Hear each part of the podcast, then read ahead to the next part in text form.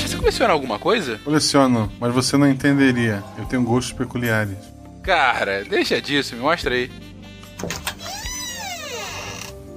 Guaxa, isso por acaso são fotos do Tarek?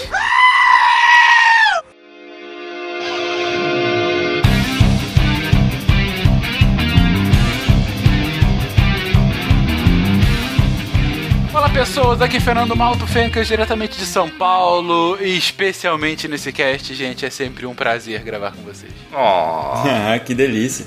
não esqueça a proteção. Olá, fornicadores. Obrigado, Nanaka. Aqui é a Nanata de São Paulo e não é o tamanho do flagelo que importa, mas a mobilidade do fluido. Muito bem.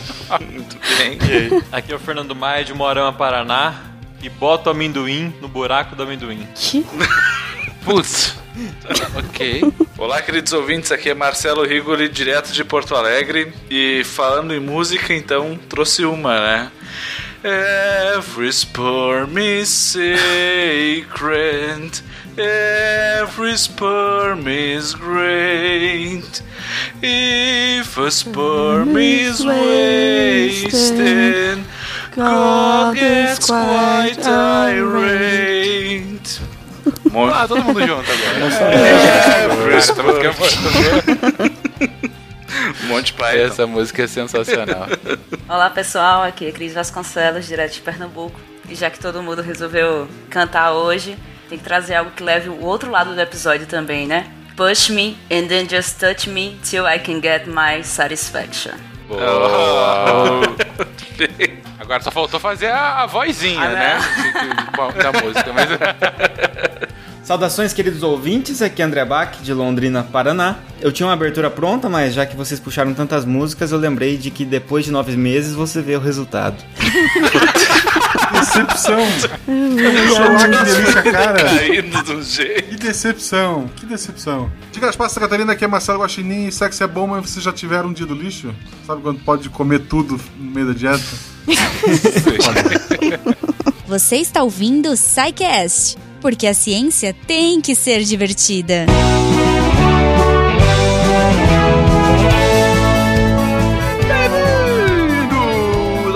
de Recadilho Psycast. Eu sou o Fencas. E eu sou a Jujuba! E aí, Goma? Cara, felizona, felizona! Vamos lá, vamos lá. O primeiro recado é que esse episódio é patrocinado. Fencas! Pela segunda vez anunciando com a gente, o nosso parceiro, que meu Deus vai me levar à ruína, mas eu amo, que é o Promobit! Bem-vindo novamente, Promovite. Isso aí, bem-vindo pro Mobit. E cara, ainda mais nessa época de Black Friday, né? Eu fico pensando, porque olha só, se eu comprei um jogo de Play 4 a 25 reais, Putz. eu imagino, eu só imagino o que que vem por aí, cara. 25 reais, mas 25 reais hoje tu não compra jogo de Super Nintendo, mas. E, e, gente, o legal, olha só, o Promobit é bacana porque ele hoje, eu acho, pra mim já virou. É o principal site ou aplicativo, se você tiver mobile, pra consultar ofertas e cupons na internet. Tipo, juro, como eu falei aí, eu entrei um dia no site pra pegar o link pro Twitter e sair com um monte de coisa. Então, assim, eles são muito incríveis. Não, pra quem compra na internet, você não passa antes do Promobit pra ver se já tem alguma promoção supimpinha porque você quer, cara, você tá perdendo seu dinheiro. Porque assim, além deles cadastrarem as principais promoções referentes a trocentada de itens que tem por lá, eles validam. Ou seja, não é aquelas promoções do tipo, olha, vem aqui, um jogo de Play 4 por dois Mariola. E aí tu compra e vem duas Mariolas em vez do jogo de Play 4, entendeu? Não. um pouco leve, né, pra ser Play 4. Mas- Eles de fato falam, olha, isso aqui é verdade, vem em mim, pode confiar que aqui é sucesso. Fencas, é legal que os ouvintes saibam, né? O Promobit, ele é uma comunidade de promoções. Então, assim, hoje eles já têm mais de 200 mil usuários cadastrados. Eu acho que eles recebem, tipo, uma média de, sei lá, 100, 150 ofertas por dia, cara. Putz. Então, assim, eles não fazem a venda, isso é importante vocês saberem. Mas eles destacam as ofertas que são cadastradas, e aí, como você falou, são todas verificadas e são de lojas super confiáveis. Então você não vai receber tijolo, você não vai receber mariola, não vai ter os seus dados roubados ou sei lá, qualquer outro problema que você possa ter. É tudo 100% confiável e isso é muito legal, gente. É incrível, assim. E, além disso, uma das coisas mais supimpinhas é: ah, mas eu queria tanto aquele tênis e, puta, tô achando muito caro. Eu vou lá, coloco na lista de desejo e quando, não é nem se, mas quando esse item tiver com a promoção supimpa, ele vai lá e me avisa: olha supimpeza no ar. Aí tu vai lá e compra seu, seu tênis com a sua promoçãozinha linda. Supimpeza, gente. Vamos, vamos, vamos usar, usem isso no seu dia hoje, sério. Supimpeza, gostei. Não, com certeza. Essa nova atualização que eles fizeram com a lista de desejos, gente, é muito incrível. Sim. Porque, sei lá, é, pô, saiu agora o Assassin's Creed Origins. Vai estar tá, o quê? Uns 250 reais? Meu, eu não vou jogar agora, eu tô jogando dois ainda, sabe? Mas eu vou lá, vou deixar anotadinho o jogo que eu quero, vou pôr na minha lista de desejos e vou pôr, sei lá, 100 reais. Quando tiver esse preço, eles me avisam. Ou 25, né? Porque eu já comprei tanto jogo de Play 4 lá por 25 reais. Por que não? Aí, por exemplo, você pode encontrar, tipo, um Samsung S7 por 1.600 reais. Um Play 4, cara, Play 4 já foi 4 mil, tem lá por 1.200. Cara, eu comprei Play 4 por muito mais caro. Mil e duzentos reais! Puta merda. Ou o iPhone 7. Se você não quer gastar 5 rins para comprar o iPhone X lá por um preço de um carro popular, o iPhone 7 tá por 2,300 lá. Então assim, é isso, Promobit na cabeça. É isso, cara. É incrível. É, lembrando a galera, né, ele não é um comparador de preço, gente. Ele é um site de promoções e é o que tá rolando naquele momento. Então, a minha sugestão, que é o que eu faço atualmente, entra de manhã, põe na sua rotina. Entra lá no Promobit, dá uma olhadinha nas coisas que tem.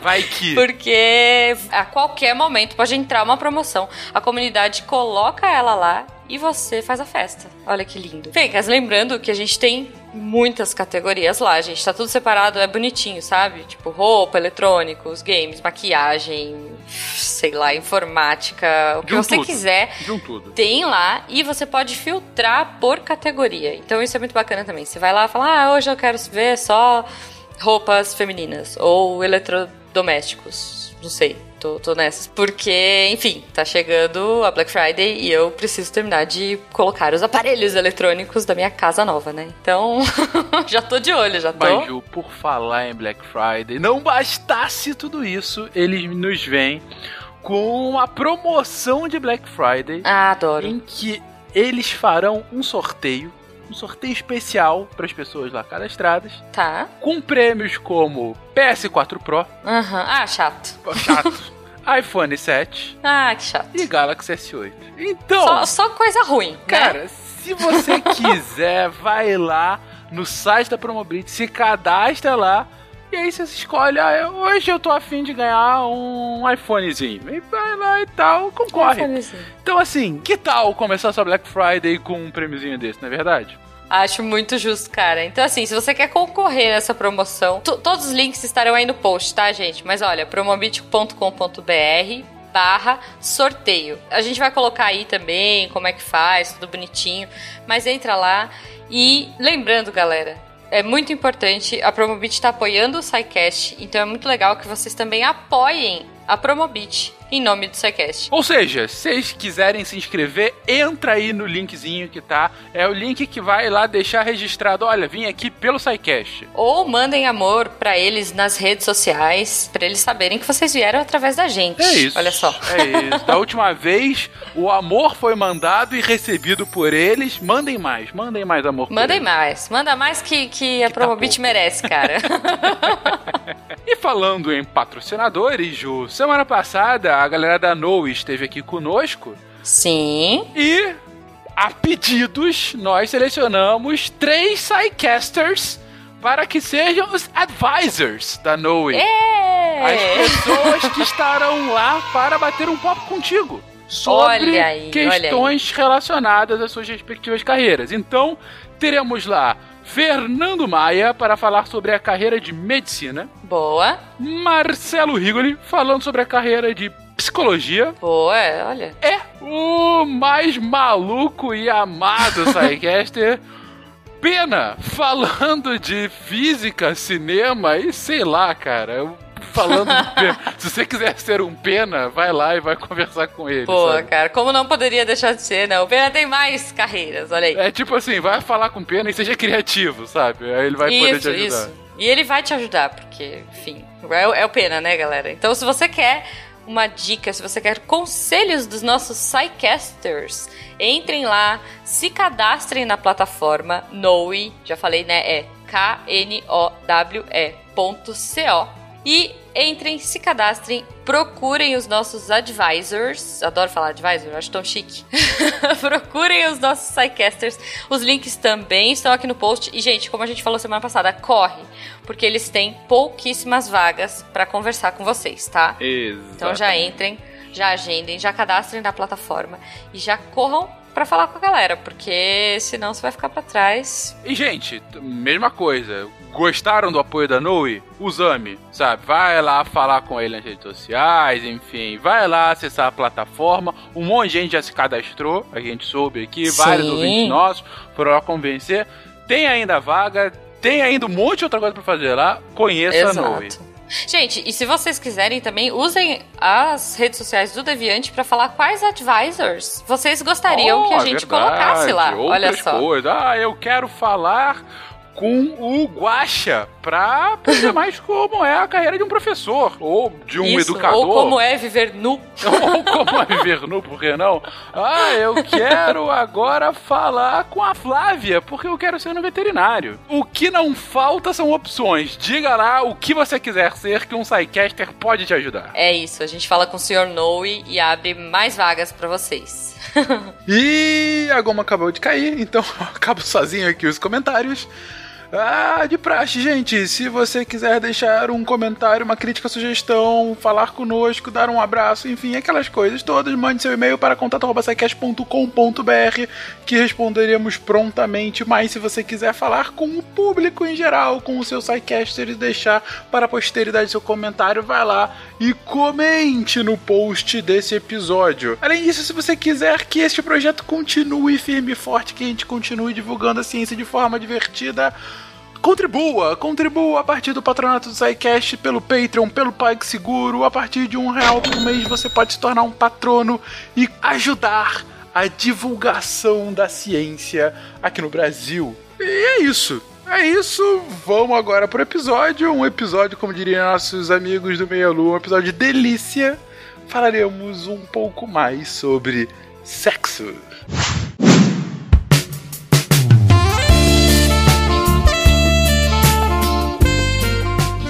Inteiriça era a forma de cada homem, com o dorso redondo, os flancos em círculo. Quatro mãos ele tinha, e as pernas o mesmo tanto das mãos. Dois rostos sobre um pescoço torneado, quatro orelhas, dois sexos. Eram, por conseguinte, de uma força e de um vigor terríveis. De uma grande presunção eles tinham, mas voltaram-se contra os deuses.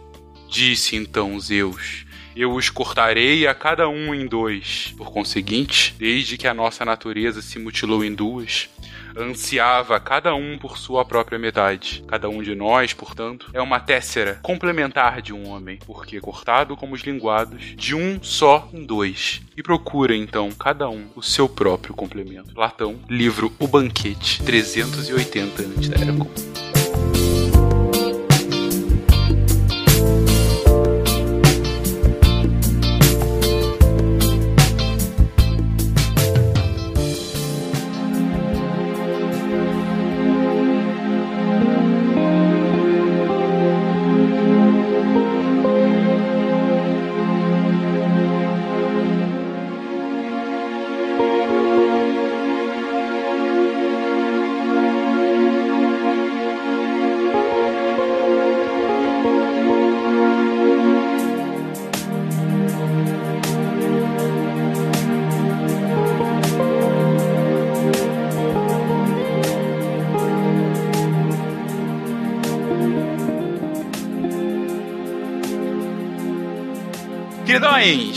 Vamos começar hoje uma nova série aqui com nossa turma de médicos e afins, porque a gente estava pensando, poxa, a gente já fez tantos episódios interessantes sobre partes do corpo, sobre sistemas, sobre funcionamento, enfim.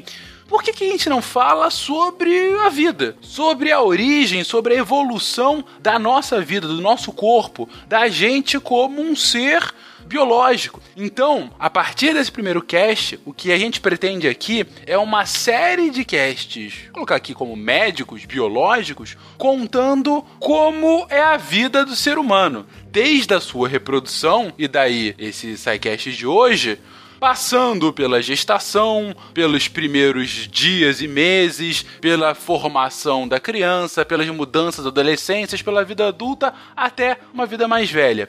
Ou seja, a gente vai mostrar como que você um dia já foi, como é e como um dia vai ser. A gente tem esse interesse de fazer de fato esse passo a passo para mostrar a maravilha que é esse corpo humano e todas essas interações físico-químico-biológicas que acontecem, aconteceram e vão acontecer aqui conosco. E é claro, para começar, não poderíamos deixar de falar da delícia. Não poderíamos deixar de falar de como sequer estamos aqui. Daí, sexo. Gente, por que existe afinal o sexo? Quando um homem e uma mulher se gostam bastante, Duas abelhinhas? Enfim. Mas por que então existe sexo? Onde é que vem a cegonha? Essa é a pergunta.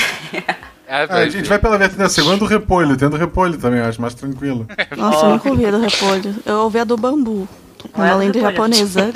A do bambu é mais, é mais tensa. Exatamente. O repolho eu acho mais aceitável. Quem põe o bambu no repolho? Quem que tá fazendo isso? Quem, quem, quem tá enfiando o bambu no repolho? A cegonha? Foi a cegonha? Mas enfim.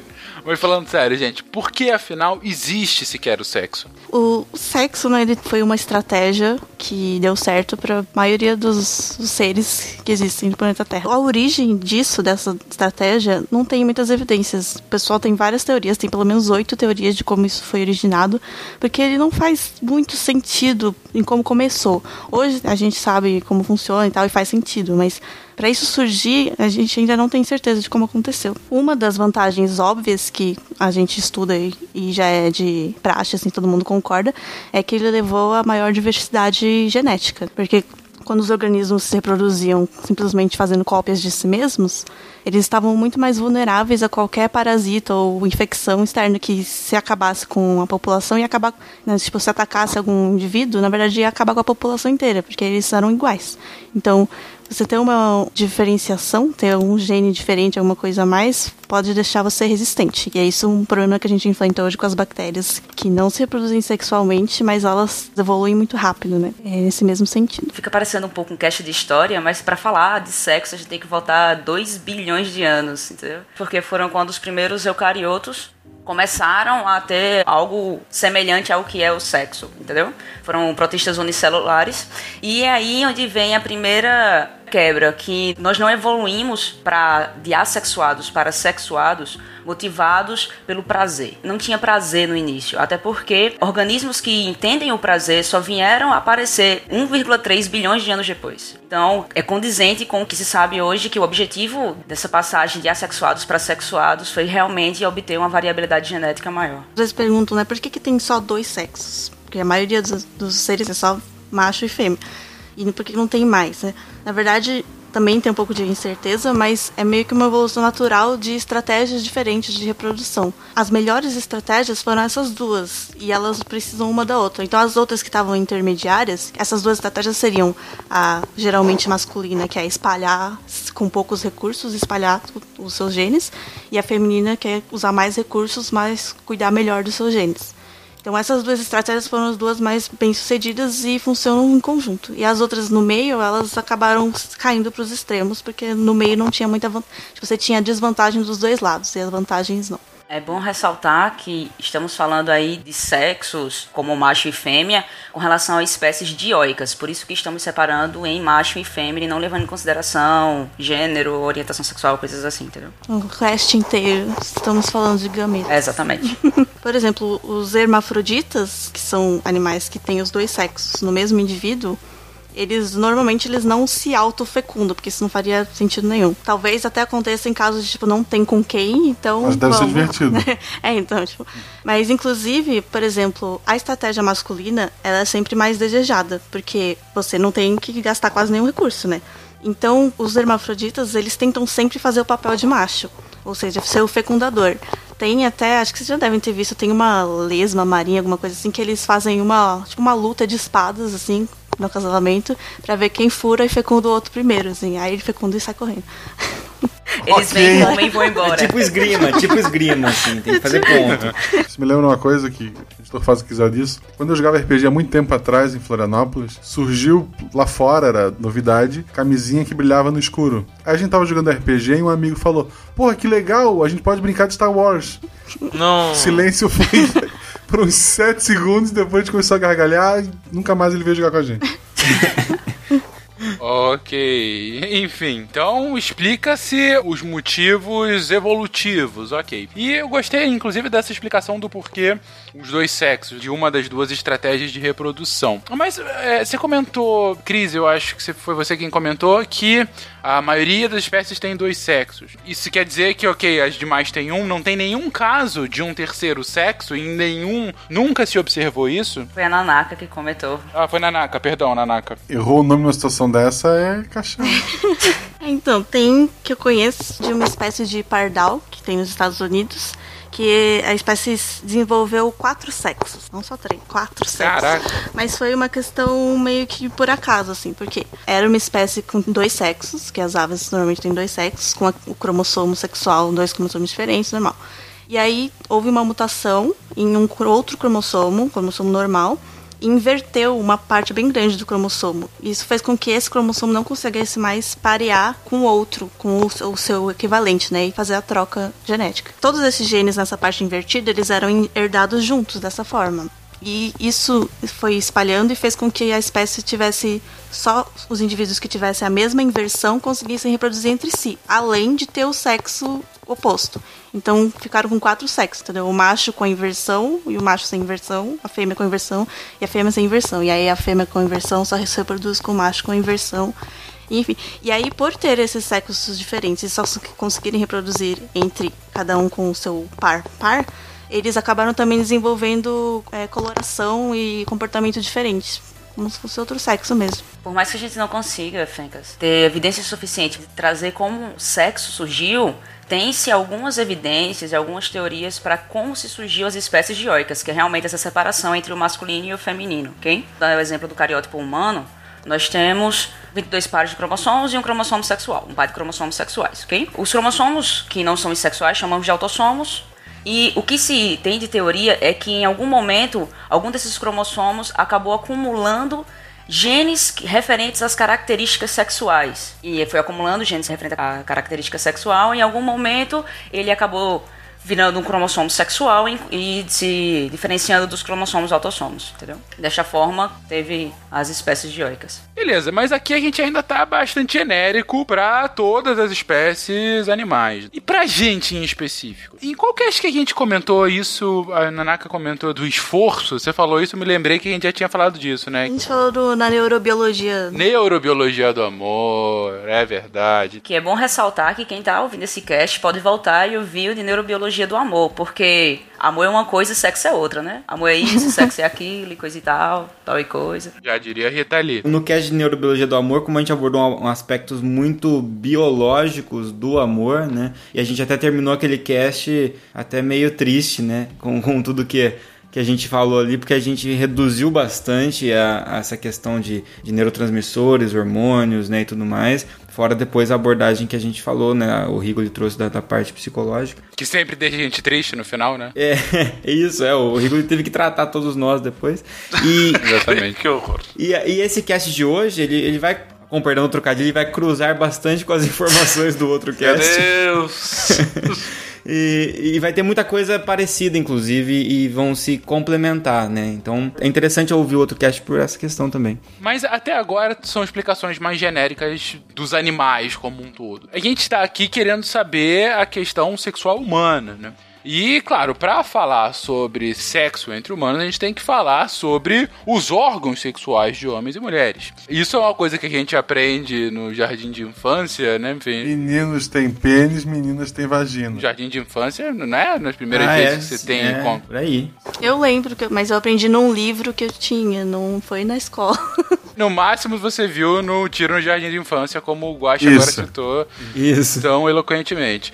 Mas. e, então, o que, que faz que eu seja homem, que Nanaka seja mulher? Enfim, o que, que nos diferencia e o que, que dessa diferenciação faz com que a gente tenha diferença? Diferenciação, diferença, enfim. Mas o que, que dessa diferenciação faz com que a gente tenha um desenvolvimento tão distinto de um homem e uma mulher? Então, Fencas, se passou muito tempo com várias teorias, tem até a teoria voltada para alimentação e tal. Nas referências do, do cast vai ter um artigo falando sobre os erros, as teorias erradas sobre o surgimento das características sexuais. O que se sabe é que, sabe não, realmente é isso, é ligado com os cromossomos sexuais das espécies, certo? E vai haver, entre as espécies, vai haver diversas formas de como os cromossomos expressam isso, certo? Os cromossomos guardam essas informações, mas de forma básica, na natureza, a gente encontra três formas, que é heterogeneidade masculina, que é como a gente vê nos humanos, certo?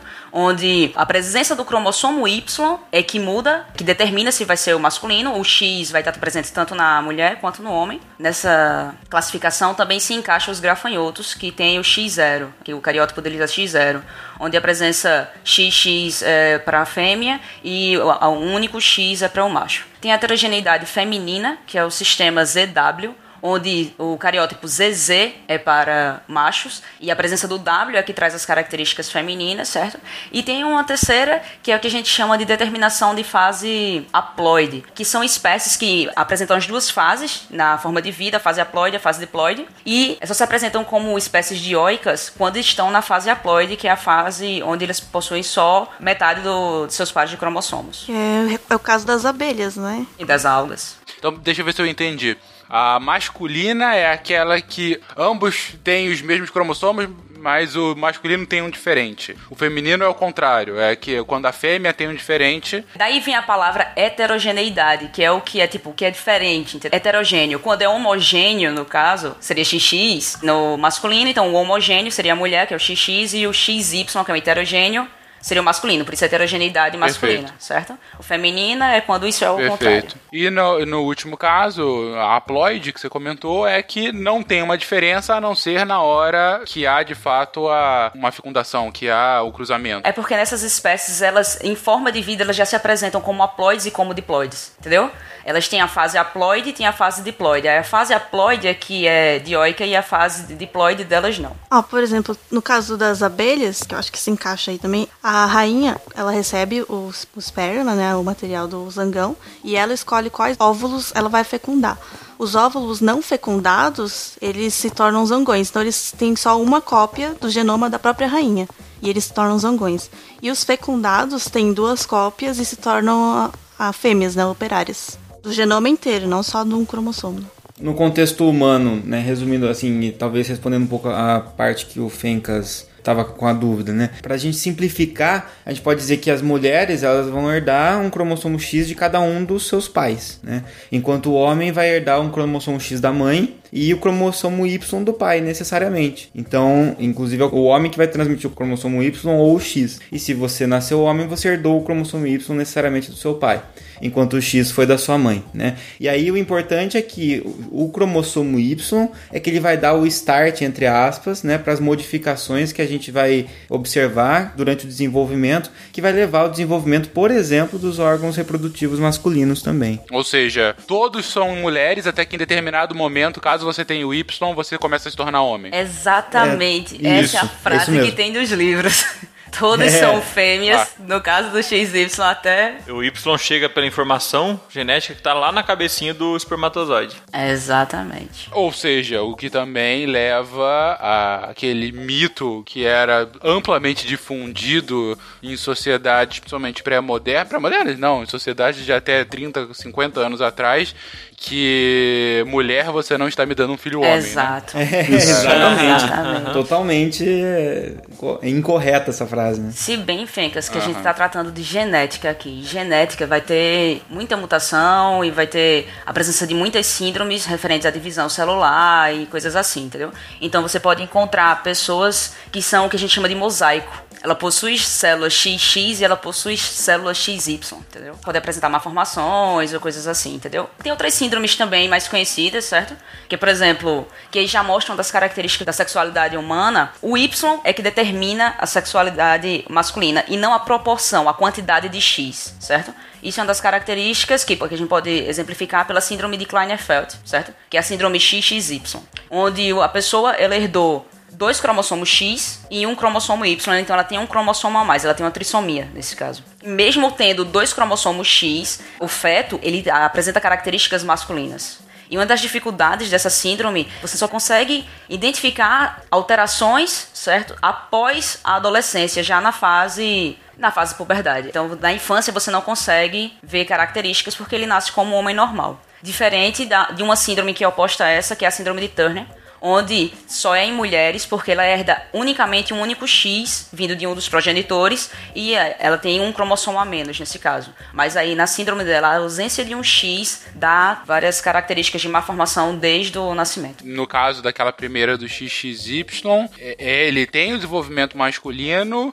só que ele acaba normal até a puberdade, e a partir da puberdade, ele o que, que acontece? Porque assim, tem a característica sexual primária e a característica sexual secundária. Na hora dessa pessoa desenvolver a característica sexual secundária para homem, que é ter aumento da testosterona, massa muscular, pelo facial e pelo no corpo, não vai ter esse gatilho, que vai ter o desenvolvimento da característica sexual secundária. E por isso vai começar a ter baixo nível de testosterona, começa a não ficar com tanta massa muscular quanto os amiguinhos, começa a não ter tanto pelo facial e os pelos do corpo vão ficar reduzidos. Isso pode até levar depois de um certo tempo à infertilidade. Ainda tem umas síndromes que são menos conhecidas, mas também ocorrem, muito por acaso, na população, que é a síndrome do triplo X, certo? Que são mulheres que apresentam um cromossomo a mais e não tem tanta alteração física, elas só naturalmente são um pouco mais altas. E no mesma coisa no homem quando ela apresenta o XYY. E aí, nesse caso, a gente chama de super fêmeas e super machos. Como é que um filme chamado Triplo X é com o Vin Diesel ainda? O cara É. mais masculinizado. Tava pensando agora, cara. Exatamente. Pois é. Eu acho que é porque vende mais do que se fosse o, o filme XYY, né? Ia ser um negócio até difícil de falar. Eu queria perguntar que poderes tem o super macho. Só pra... Ser o mão da porra? Mas É, é a síndrome do Rodrigo Hilbert, do porra. Hilbert. Ah, ok. Tipo, os homens XYY apresentam, se apresentam maiores, mas isso não significa que todo homem que é alto é XYY. Ah, tá. Tem alguém nessa chamada que eu tava pensando. Meu nome é Daíse e eu queria perguntar assim: sexo anal engravida a mulher?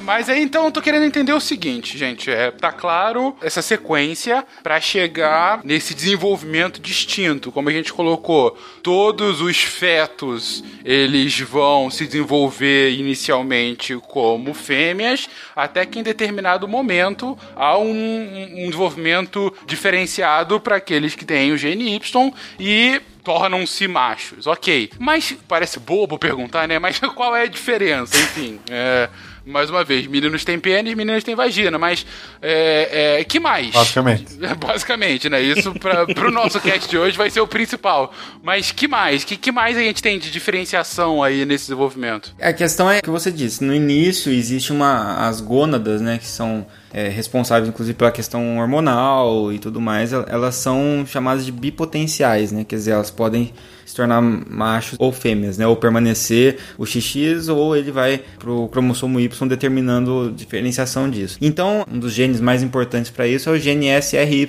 que ele é determinado pelo cromossomo Y, né? Então, ao começar a apresentar esse tipo de gene, né, ao ser, por exemplo, transcrito, etc., isso vai levar ao início da produção de outras proteínas que vão acabar levando essa diferenciação e conforme a- as gônadas vão se diferenciando, elas começam a secretar, por exemplo, testosterona, e isso vai a- ajudar a controlar o desenvolvimento de outras estruturas acessórias do genital masculino que não é composto apenas pelo pênis, né?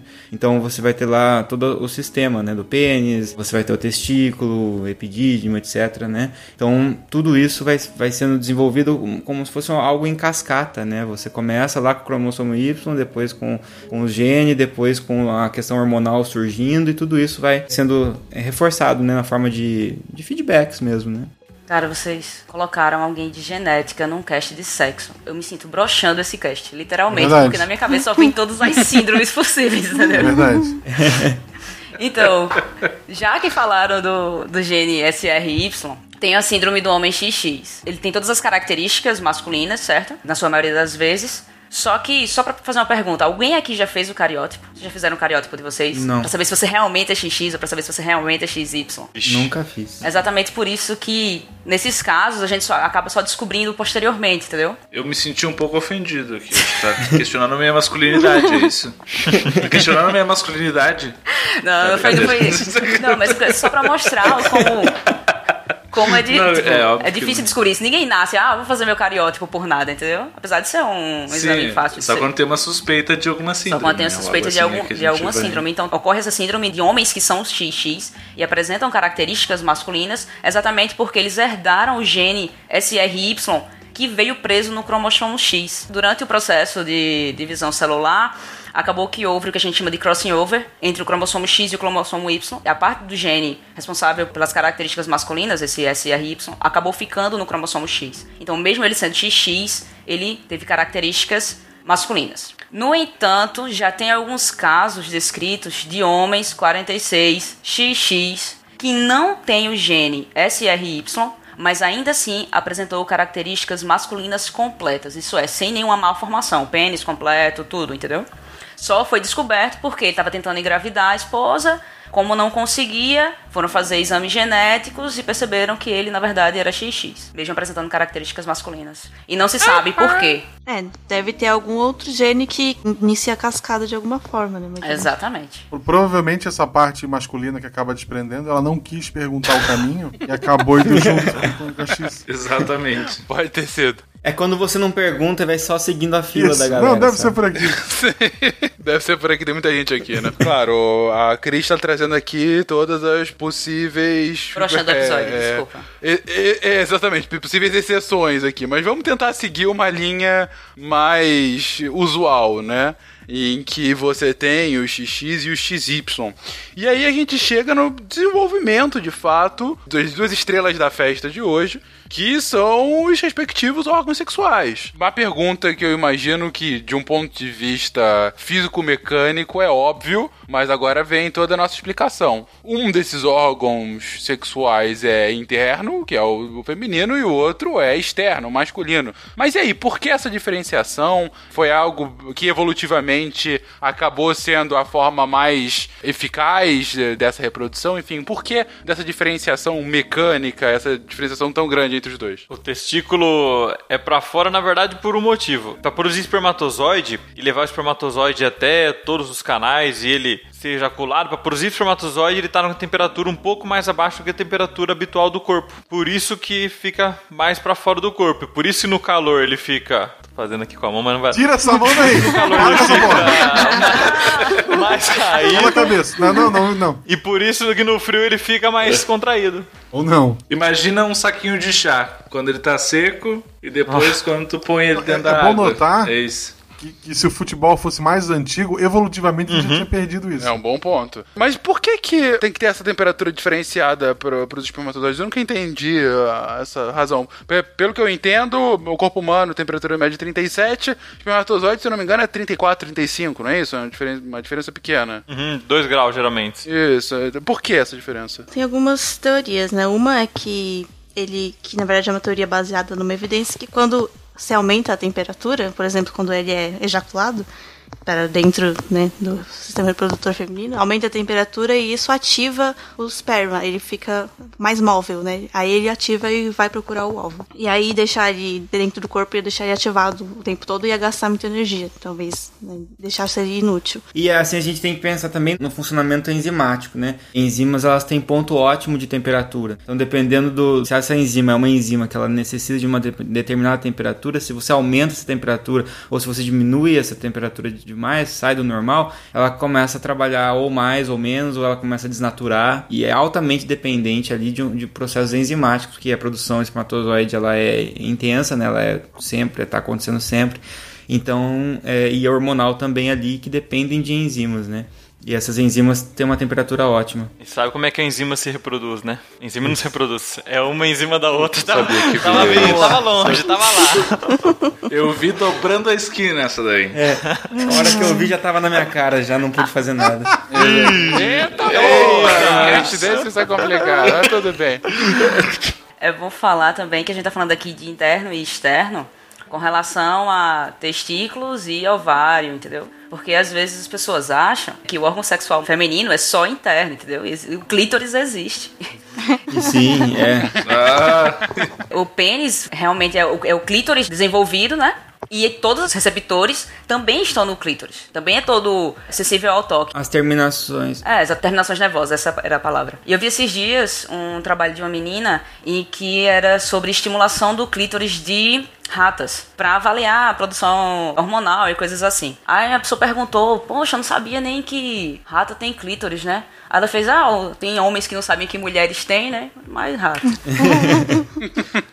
No SciCast 200 a gente falou sobre o trabalho ingrato dos alunos de iniciação científica. Nesse projeto eu fiquei pensando Imagina. qual seria o trabalho deles, né? Mas tudo bem, só um parênteses. Eu vi o vídeo, ela levanta o rabo da ratinha, pega um pincel e fica estimulando o clítoris da rata. Mas isso assim, até pra- pra você descobrir a- se o rato ele entrou no estágio em que ele tá no comportamento reprodutor adequado, por exemplo, que ele já entrou na puberdade, que já é possível, né, executar comportamento reprodutor, você acompanha no rato quando ocorre a a chamada abertura vaginal e quando ocorre o descolamento do prepúcio do rato. É só assim que você acompanha fisicamente se ele entrou ou não na puberdade, né? E, e sobre a questão do clítoris, uma coisa que comprova muito, né, que realmente o pênis ele é derivado, é, ele é como se fosse o clítoris muito mais desenvolvido decorrente do estímulo principalmente hormonal aí, testosterona e etc.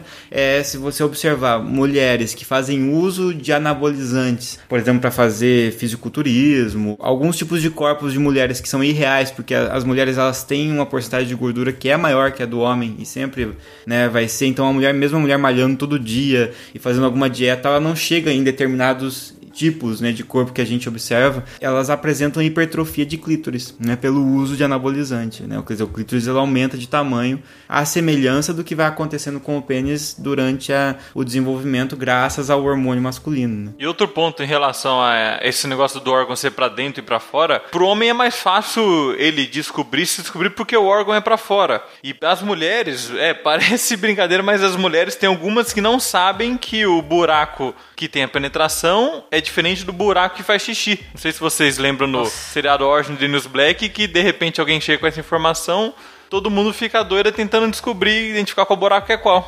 Ok. Tem vários problemas de sexualidade que a gente vai ver mais adiante. Muito do que a gente trabalha é educação sexual. É explicar o que, que, que é cada coisa, né? É explicar o que, que cada coisa faz. Né? Bizarro, E não- né? E não é só a mulher, né? E isso da questão anatômica da mulher influencia, né? Tanto que educação sexual, quando se faz com mulheres, né? A gente instrui que se use um espelho para se reconhecer a anatomia, se tocar e ver o que cada coisa faz. Coisa que com o homem não é necessário. Porque realmente tem tanto preconceito em cima, né? Que não pode encostar, não pode fazer nada e tal. Né? Que vai, machu vai machucar e vai né? Meu Deus, não põe a mão, que não sei o que lá, né? Que já é menos anatomicamente acessível. E aí tem todo um preconceito em cima, dá nisso. Falei, usem coletores menstruais. Também ajuda bastante você entender. A diferença, né?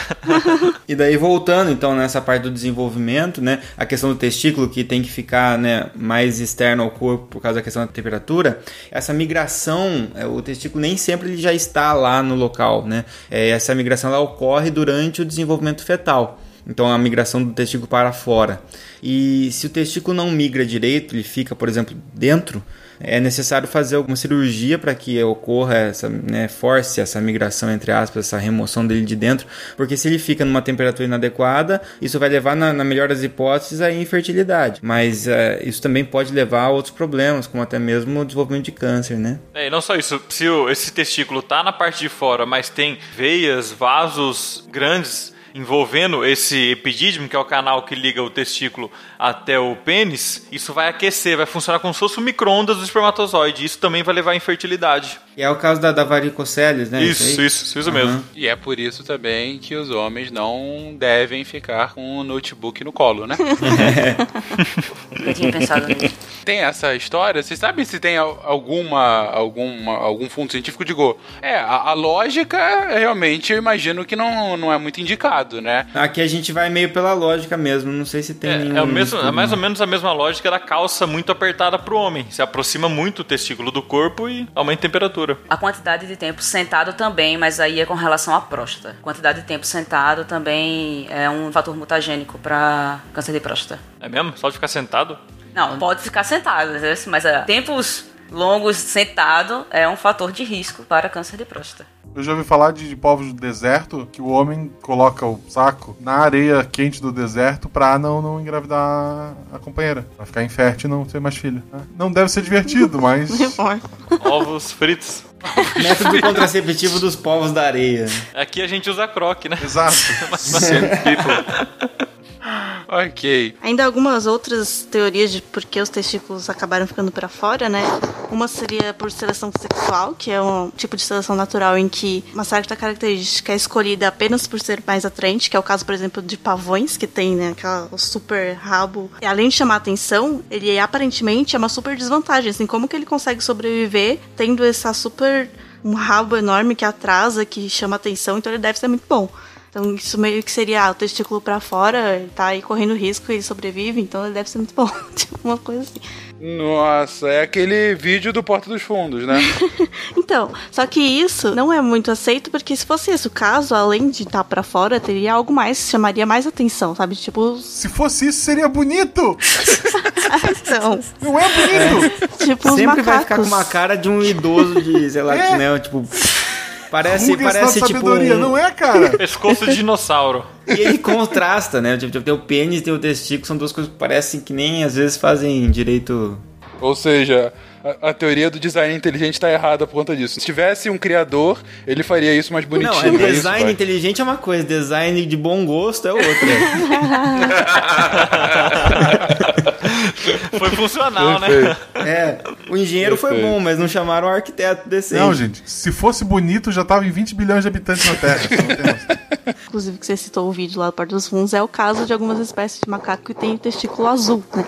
E eles desenvolveram testículo azul por causa de seleção sexual e inclusive designa status no grupo, né? Os testículos maiores, mais azuis, são os dos macacos mais fodões, realmente. E outra teoria que faz bastante mais sentido é que na verdade foi só um resquício, né? Ter os testículos para fora foi só um resquício de uma outra característica que evoluiu no, período Cenozoico, num grupo de animais chamado Boreutheria, que foi pulsos endotérmicos, que esquentavam o corpo por causa do clima e para eles conseguirem correr. E aí os testículos tiveram que ficar para fora porque o corpo estava mais quente. E isso explicaria, por exemplo, porque que os elefantes não têm o testículo para fora, eles têm o testículo para dentro, o escroto, né, para dentro, porque e eles não são do mesmo grupo, eles são descendentes de outro grupo de animais. Então isso seria tal qual o nosso apêndice. É, Eu ia dizer, não muda de posição aí não, que não tocaram no ponto G. Ninguém falou do ponto G aí. Ele é difícil de achar, ele tá sempre. Tem que procurar, tem que procurar, bem né? Tem que complexo. procurar, não é tão fácil não. Mas, mas pra baixo? Eu pensei que tava mais pra baixo. Opa! eu pensei que, pensei que ficava mais pra Acho baixo. que não colocaram aí. Mais pra cima, mais pra cima. Olha só, esqueceram o ponto G na pauta. Não fui eu, hein? Tá, mas existe ou não existe? Ó, as teorias que se tem é que o ponto G é o que seria no homem a próstata, entendeu? E ela fica dentro do canal vaginal, a uns 2 centímetros da entrada do canal vaginal. Mas que seria o que no homem é a próstata. Então, isso significa que se você estimular a próstata, você tem também. É, então, tá bom. ok. Ah, não, nada não.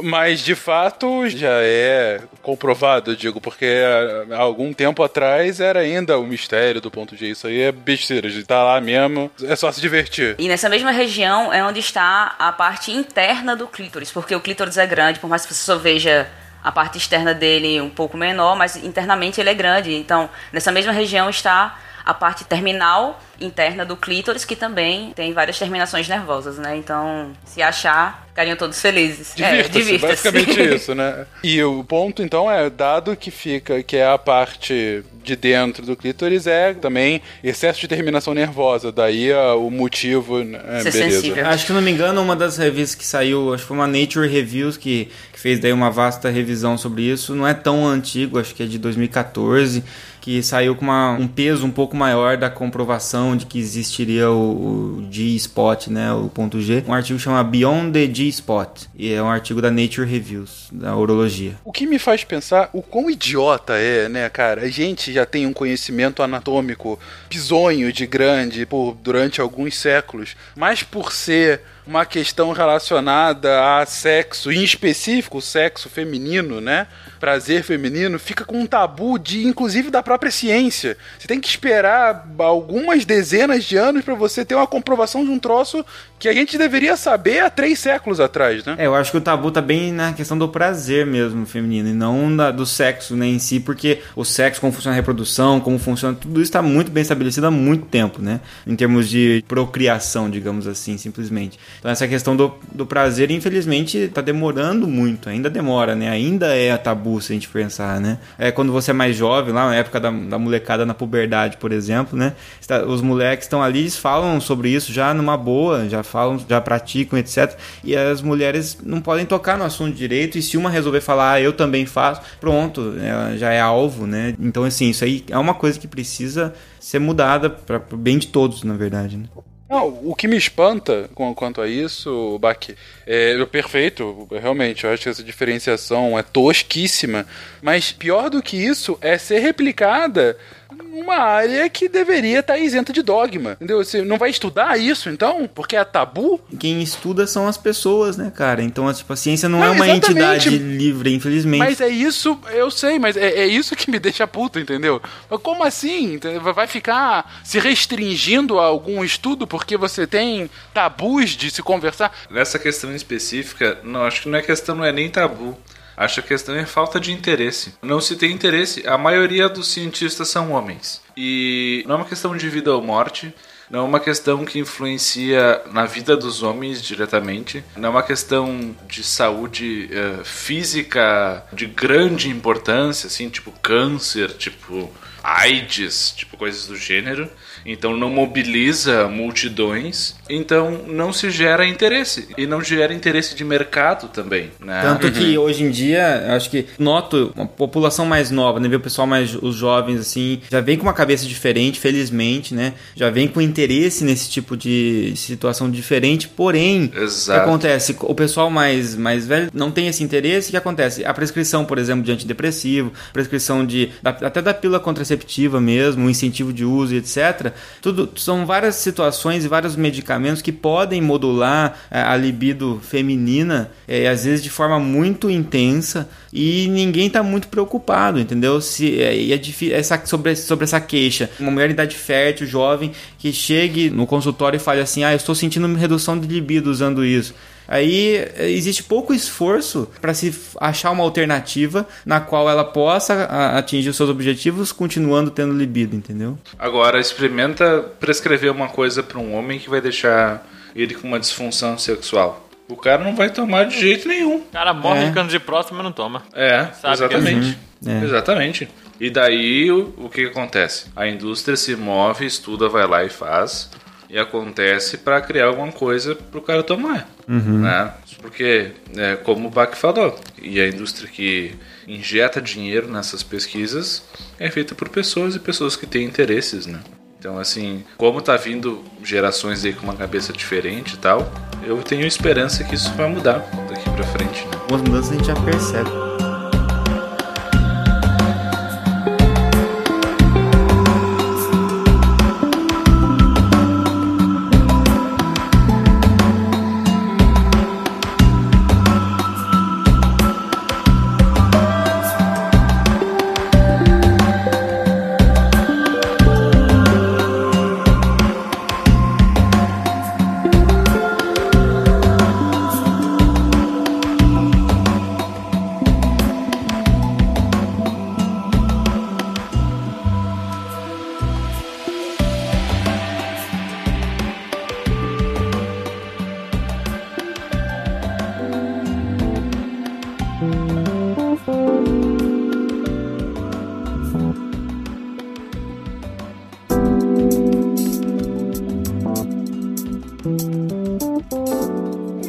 Atrás, vocês estavam falando sobre como que os genes principalmente quando a Cris comentou sobre as exceções, sobre problemas genéticos que levam às síndromes. Mas, de qualquer forma, como o X e o Y, eles acabam fazendo a liberação de hormônios masculinos e femininos, né? Qual, qual é a relação aí dos hormônios com tudo isso? Como que eles acabam influenciando, assim, tanto no, nesse desenvolvimento? A gente tem eh, tanto hormônios influenciando no próprio desenvolvimento, quanto depois esses hormônios Bonus funcionando no nosso dia a dia para regular esse nosso eixo, né? Que é chamado de eixo hipotálamo, hipófise e gônadas. Então, o eixo hipotálamo hipófise ele é um eixo importantíssimo para a questão endócrina. Você tem o hipotálamo, que é uma área do encéfalo que vai se comunicar diretamente com a hipófise e vai estimular a hipófise a liberar determinados hormônios que depois vão estimular, por exemplo, adrenal, e aí você vai ter o eixo hipotálamo hipófise adrenal. Vai estimular a tireoide, e aí você vai ter o eixo hipotálamo hipófise tireoide. E aí vai ter também alguns estímulos para as gônadas sexuais, né? Então a gente, você vai ter ali então hipotálamo, hipófise e gônadas. E isso foi estudado inicialmente, a nomenclatura desses hormônios foi dada inicialmente no estudo das mulheres. Então você tem dois hormônios ali que se chamam, um é o hormônio folículo estimulante, chamado de FSH, justamente porque ele estimula o folículo ovariano a amadurecer para depois ser liberado a ovulação e tal. E você tem o LH, que é o hormônio luteinizante, né, que faz parte também do processo reprodutor feminino. E esses dois hormônios, eles existem no homem também. E no homem ele é chamado de hormônio folículo estimulante, embora a gente não tenha folículo ovariano, e hormônio luteinizante, embora a gente não forme corpo lúteo, porque são os mesmos hormônios, só que foram identificados primeiro na mulher. E aí esses hormônios, eles regulam, por por exemplo, a gametogênese, né? a síntese de gametas. No caso da mulher, vai ajudar a amadurecer um dos ovos, depois vai ser liberado né? e tudo mais. Vai ajudar na liberação de outros hormônios, conexão também para liberação depois de estrógeno, progesterona, etc. Tá tudo interconectado. E para o homem também vai estimular a produção de esteroides é, sexuais masculinos, no caso testosterona. Lembrando que mulher também produz testosterona, que homem também tem estrógeno. Então, assim, esses hormônios eles são comuns aos dois sexos sexos e o que muda é a diferenciação deles, né? O homem vai acabar tendo maior quantidade de testosterona, a mulher vai mais para estrógeno, mas é, fazem todos parte da mesma cadeia, né? O estrógeno, testosterona, progesterona, são todos hormônios esteroides, porque são derivados do colesterol, daí que vem o nome. O colesterol vai sofrendo várias modificações enzimáticas que vão sendo convertidas, então tem enzimas que convertem, né? Estrógeno em testosterona, por exemplo. E aí, conforme você produz o, o seu hormônio, entre aspas, final ali, né? Você produz testosterona ou ou a de hidrotestosterona, a mulher produz lá, sei lá, o estrógeno. Esses hormônios, conforme eles são produzidos, eles vão gerando feedback para o sistema nervoso, né, no hipotálamo para inativar esse eixo. Então, assim, já, ó, já produziu o suficiente aqui, pode liberar menos hormônio aí, hipotálamo. Aí o hipotálamo libera um pouco menos, a hipófise libera um pouco menos. Começa a faltar testosterona, vai faltando o feedback negativo, o hipotálamo sabe que está na hora de voltar a estimular o eixo. Então é uma autorregulação que a gente até comentou já no podcast Sistema Nervoso Central, parte 2. E o interessante é que, de novo, reforçando isso, se você obtém isso de uma maneira externa, exterior, como por exemplo você começa a usar um esteroide anabolizante, o seu organismo entende que a produção de esteroides, de testosterona, por exemplo, já está acontecendo e ele para de incentivar o eixo, né? Quer dizer, isso pode levar a vários problemas, como até mesmo atrofia testicular e etc. A reposição hormonal é um negócio bom que a gente sabe que o benefício tem benefício para a mulher e para o homem, mas assim, a gente está falando da reposição dos esteroides de maneira indiscriminada e Exato. sem controle nenhum. É, porque hoje em dia a gente ouve falar, o cara usa anabolizante, quase ninguém vai pensar num cara que tem deficiência na produção de testosterona e por isso foi prescrito para ele a reposição hormonal de testosterona. Né? A gente pensa no cara que está na academia e quer usar testosterona. Né? O que o colesterol tem a ver? O colesterol, ele é a base, né? Os hormônios esteroides, eles derivam da molécula básica que é o colesterol o colesterol sofre várias conversões. Tanto que essas dietas doidas, principalmente de retirada total de gordura, uma das coisas que elas terminam influenciando é principalmente ciclo menstrual por causa da falta de colesterol. Isso me fez lembrar um estudo que saiu que os gordinhos têm um desempenho sexual melhor. Olha aí, porra! porra tá promovida, ela não é mais estagiária, ela já é efetiva do SciCast. Meu Deus. Tiveram que estudar isso pra, pra descobrir. E aí esses hormônios também têm papel fundamental durante o desenvolvimento. E se a gente pegar então a reprodução masculina, você tem ali o, o tecido erétil do pênis que é constituído pelo corpo esponjoso e os corpos cavernosos. Aí a glande ela vai ser recoberta pelo prepúcio e a uretra ela passa através do pênis e ali, é, ao contrário da mulher, é o, é o mesmo local para onde sai a urina e no caso o sêmen, né? O terminal do órgão reprodutor ali e do órgão urinário é o mesmo. Então os testículos eles vão migrar para o escroto durante o desenvolvimento fetal. Eles consistem em túbulos seminíferos e o tecido intersticial. E aí tem vasos sanguíneos e tem as chamadas células de Leydig. Né, são células importantes juntamente com as células de Sertoli também, né? São dois tipos de célula masculina que ajudam na produção de espermatozoide e na secreção de testosterona. E os espermatozoides, assim como os folículos ovarianos, os espermatozoides eles não começam na forma final deles, né? Você tem espermatogônias que vão sofrendo divisão, né, e viram espermatócito primário, espermátides, depois eles viram espermatozoides. E quem regula esse desenvolvimento são justamente as células de Sertoli, que são uma dessas células que eu comentei aí. As células de Leydig, por outro lado, elas produzem 95% da testosterona masculina. Os outros 5% eles estão sendo produzidos no córtex da glândula adrenal, juntamente com a aldosterona e com o cortisol. São camadas diferentes do córtex, mas estão ali meio juntos. Às vezes o ouvinte não sabe, adrenal é um, um órgão que produz esses hormônios que o Bach falou, que fica em cima do rim, que é chamado também de glândula suprarrenal, que ela fica em cima dos dois rins. Então não é só dentro do testículo que é produzido o hormônio. É até uma questão de nomenclatura muito interessante, esses dias eu estava lembrando, o nome adrenal e suprarrenal, elas derivam de etiologias diferentes, né, etimologias diferentes. Você tem a suprarrenal mais voltada para uma nomenclatura que veio do latim, digamos assim, e a adrenal, ela vem mais da nomenclatura grega. E aí você vai ler nos livros, você vai ler o mesmo hormônio com duas nomenclaturas diferentes. Você vai ver o nome adrenalina e você vai ver o nome epinefrina. A adrenalina seria o hormônio secretado pela adrenal. A epinefrina é a adrenalina, só que a epinefrina é baseada nesse outro radical que é pensando em epi, que é sobre, e néfron, que é né, o néfron, que é um, uma parte do rim. Então, sobre o néfron, é aquele hormônio que é produzido sobre o néfron, ou seja, pela suprarrenal. Então, adrenalina e epinefrina são sinônimos. Começou o momento Mário Sérgio Cortella. Esse É, começou. isso. É, epi, epi, Porque tem epi é do grego. A epigenética, ela serve.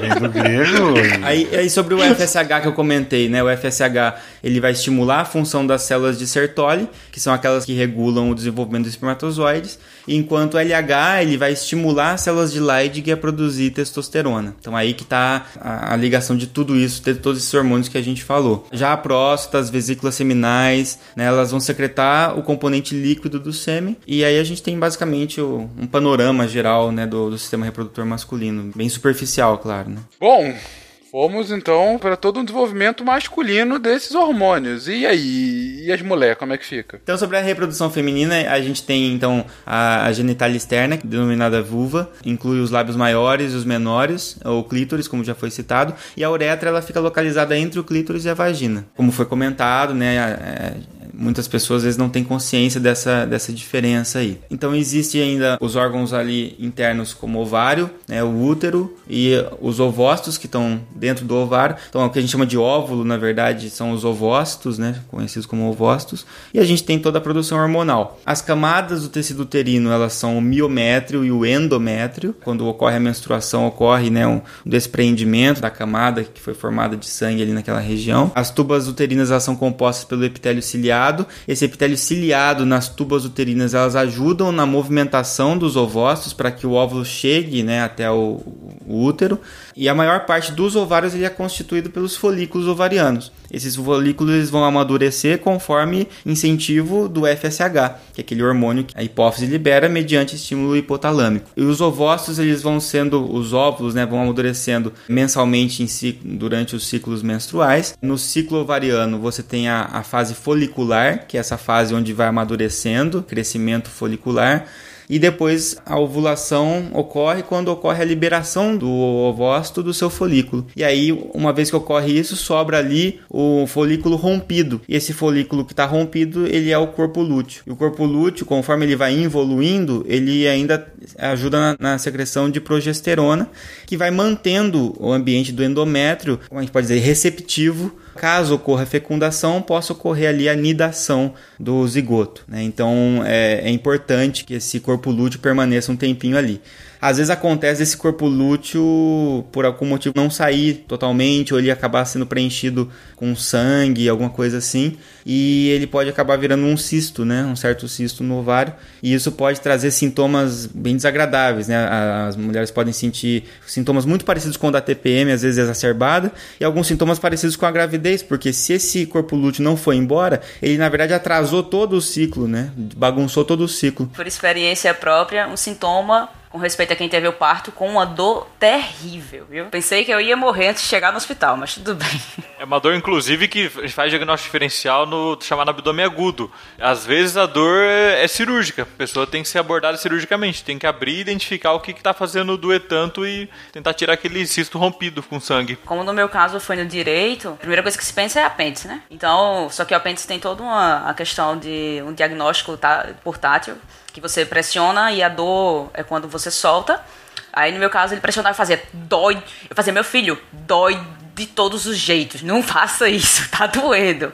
Mas aí por imagem conseguiu ver o que era. Interessante assim, depende do tamanho e da resposta de cada mulher, mas às vezes você vai ter um quadro sintomático que é o seguinte: atraso no seu ciclo menstrual uma certa dor, muitas vezes é só uma dor parecida com uma cólica, não uma dor tão intensa quanto a, a, que você vivenciou, né? Todos os sintomas que acabam parecendo muito uma gestação. Então, assim, às vezes acontece a mulher chegar com algum sintoma, ah, tô, tô sentindo uma certa cólica, incômoda, tô com a menstruação muito atrasada, e aí o médico fala, ah, 90% de chance de, de ser a gravidez, né? E às vezes, Bach, pode acontecer até o contrário. Por exemplo, na hora de acontecer a nidação, o corpo lúteo evoluiu certinho, do jeito que teve que evoluir. Na hora de acontecer a nidação, pode ter um pequeno sangramento no endométrio. Aí a mulher acha que não tá grávida. Acha que menstruou, mas na verdade é nidação. Isso também é um panorama muito superficial sobre como é que é o reprodutor feminino.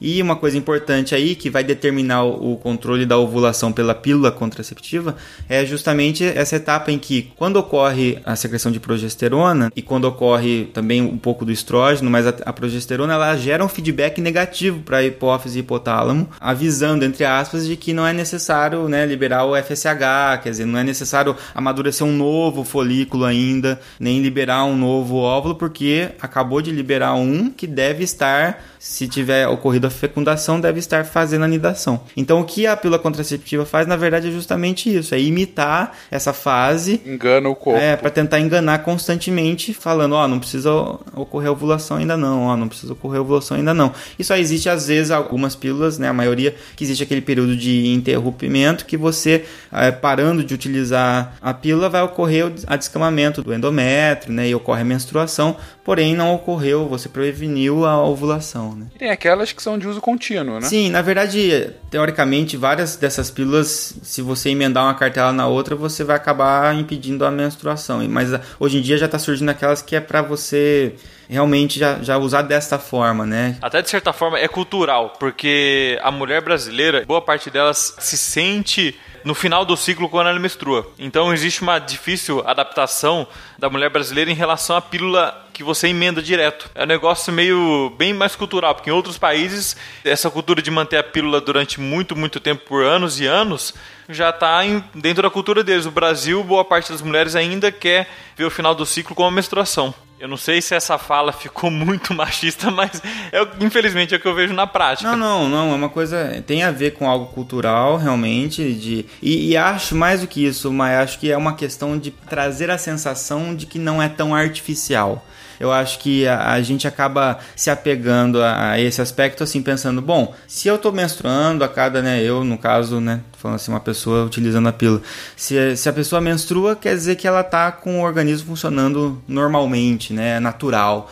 mas não é nada natural, está impedindo a ovulação, etc, né, e aí tem todos os prós e contras do uso da pílula contraceptiva e todas as suas consequências positivas e negativas, que eu acho que talvez não seja o foco, né, daria pra gente explorar, mas não sei, em algum momento talvez eu possa falar alguma coisinha ou outra, mas não é o talvez o foco. A gente tá falando de justamente da, da origem da vida, né? E, e não dá impedimento que ela aconteça. Né? E a menstruação, assim como o podcast, quando atrasa, ele dá um problema. Mas nessa mesma lógica aí, ainda insistindo um pouquinho nessa questão de pílula, o Baque, não daria para usar algum pensamento análogo a esse que, que foi utilizado para se pensar a pílula feminina para criar alguma coisa para inibir o, a liberação de hormônios masculinos que poderiam, sei lá, ativar a velocidade dos espermatozoides, que poderiam fazer com que eles ficassem, sei lá, menos efetivos de alguma forma ou algo assim? Então, aí a gente vai entrar numa questão assim bastante ampla e até polêmica em muitos aspectos. Por quê? Recentemente saiu alguma notícia, eu ainda não tive tempo de ler isso aprofundadamente, de um contraceptivo que talvez fosse possível unissex, que você teria algumas proteínas e algumas enzimas que são tanto do ciclo reprodutor masculino quanto feminino e que daí ela serviria para nos dois casos para interromper o ciclo entre aspas ou a possibilidade de engravidar, digamos assim. Mas pensando no, no, tradicional que a gente está acostumado a ver, né, os medicamentos que existem, só a pílula feminina não existe para o masculino, a gente tem duas coisas. Uma é o que a gente comentou antes lá com a fala do Rigoli, né, que é a questão da falta, muitas vezes, do interesse em que isso ocorra para o homem, né? De atribuir essa responsabilidade muitas vezes para a mulher. E ainda tem muita gente que acha que essa responsabilidade da prevenção da gravidez, caso a decisão seja prevenir, que ela, essa prevenção é, ela é responsabilidade da mulher, né? E sendo que na verdade essa responsabilidade é de ambos, pois ambos estão praticando o ato, certo? É, então existe essa questão cultural.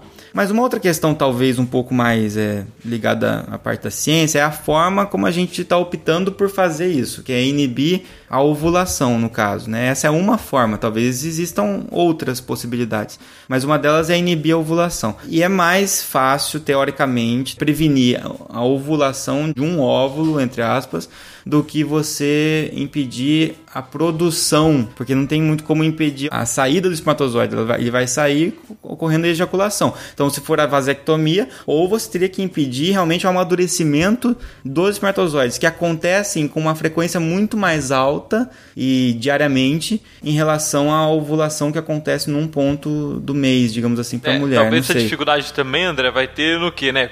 O homem está sempre produzindo o espermatozoide. Uhum. Talvez, né? E a mulher já nasce com o número dos óvulos que ela vai ter até o final da vida, ela vai perdendo esses óvulos. E talvez a dificuldade seja nisso, você tentar parar um processo e o medo de, sei lá, um descontrole nisso virar um tumor, alguma coisa assim. É, o homem ele tá sempre produzindo, né? Porque a mulher tem algo natural que fala para ela especificamente agora não produza óvulos. E isso a gente usa isso para fazer os contraceptivos. O homem não tem isso, não tem nada no que faça parte natural da vida dele que ele pare de produzir os espermatozoides, né? É, assim como não tem nada que para mim justifique, por exemplo, a mulher ter que fazer laqueadura, né? Sendo que a vasectomia é muito mais fácil, um procedimento muito menos invasivo do que a laqueadura, por exemplo. Então, assim, em termos cirúrgicos, eu acho que por enquanto é muito mais fácil o homem fazer uma cirurgia. Enquanto em termos químicos, a impressão que a gente tem com os métodos atuais é que para a mulher é mais fácil. Porém, eu acho que necessita haver o interesse para que possa né, se estabelecer outras possibilidades e não ficar conformado com essa, que com certeza, apesar de ser funcional e ter uma eficácia extremamente alta, ainda traz muitos malefícios para muitas mulheres, né? Essa justificativa foi realmente plausível com relação à produção, já que a gente tem uma liberação de um, uma vez por mês, enquanto o homem é constante, só que isso quebrou o quão bonitinho eu achava aquela frase que é mais fácil tirar a bala do revólver do que botar um colete em quem está recebendo. Não, mas uh, no geral, no geral, vocês deixariam isso na responsabilidade de um homem? A gente não toma nem remédio pra gripe, gente. De furos, remédio então, tudo, a gente esquece. É isso que, é isso que eu ia falar. Agora, os, os homens não tomam nem remédio pra controlar a pressão alta. Bom, gente, mas a gente tá aqui falando muito sobre evitar o ponto principal. Como o Bach falou agora, o, o cast é o início do nosso ciclo da vida. A gente tem que chegar ao ponto em que a reprodução de fato vai acontecer, né? E aí, como é que acontece? Como que cientificamente, físico-químico e biologicamente a gente pode explicar as fases que levam de fato à reprodução? Quando um homem gosta de uma mulher. Demorou, mas chegou, não foi uma preliminar super longa para chegar nessa fase. Aqui no cast. Mas então, tinha que entender todo o contexto. Agora vamos lá. Imagina se a gente precisasse saber tudo isso pra de fato fazer, né? Oh, é, então. a gente tava extinto faz tempo. hein? Ia ser tipo urso panda. Acho que é isso que eles tentam fazer, o panda. Acho que ele fica tentando entender como funciona. Estão tentando entender, eles estão tentando aprender cromossomos e tudo mais. Assim, né? Mas e aí, gente? Existem várias fases na resposta sexual humana. Primeiro, na verdade, a gente pode dividir didaticamente em quatro fases. Primeiro, a excitação, onde os estímulos eróticos vão preparar a genitália, tanto do homem quanto da mulher, para o ato da cópula. No homem, envolve a ereção, que geralmente é o primeiro sinal que o homem e a própria mulher percebe. E para a mulher, vai incluir a ereção do clítoris e a lubrificação vaginal. Em ambos os casos, existe um chamado estado de vasocongestão, ou seja, o fluxo arterial. O fluxo do sangue que entra é muito maior do fluxo do sangue que está saindo daquele vaso. Só para relembrar, a artéria irriga, o que sobra é consumido, sai pela veia. Então esse fluxo arterial é muito maior do que o venoso. Então por isso que tem essa é, congestão, essa tumefação tanto da genitália masculina quanto da feminina. Nessa parte, o hormônio que aparece um pouco mais, que fica mais evidente no sistema nervoso central é a dopamina. ah, nos artigos que eu li, ele traz a dopamina como um motivador poderoso, ao ponto de impedir você de calcular as consequências do ato. É, exatamente. É, isso está muito relacionado. A gente comentou lá no, no podcast de neurobiologia do amor, né? Que a dopamina ela está muito envolvida com a recompensa, né? E de certa forma ela participa também na questão do, do aprendizado dessa recompensa. Existe uma via dopaminérgica chamada mesolímbica que se projeta de uma área do cérebro chamada área tegmental ventral e se projeta para o núcleo accumbens.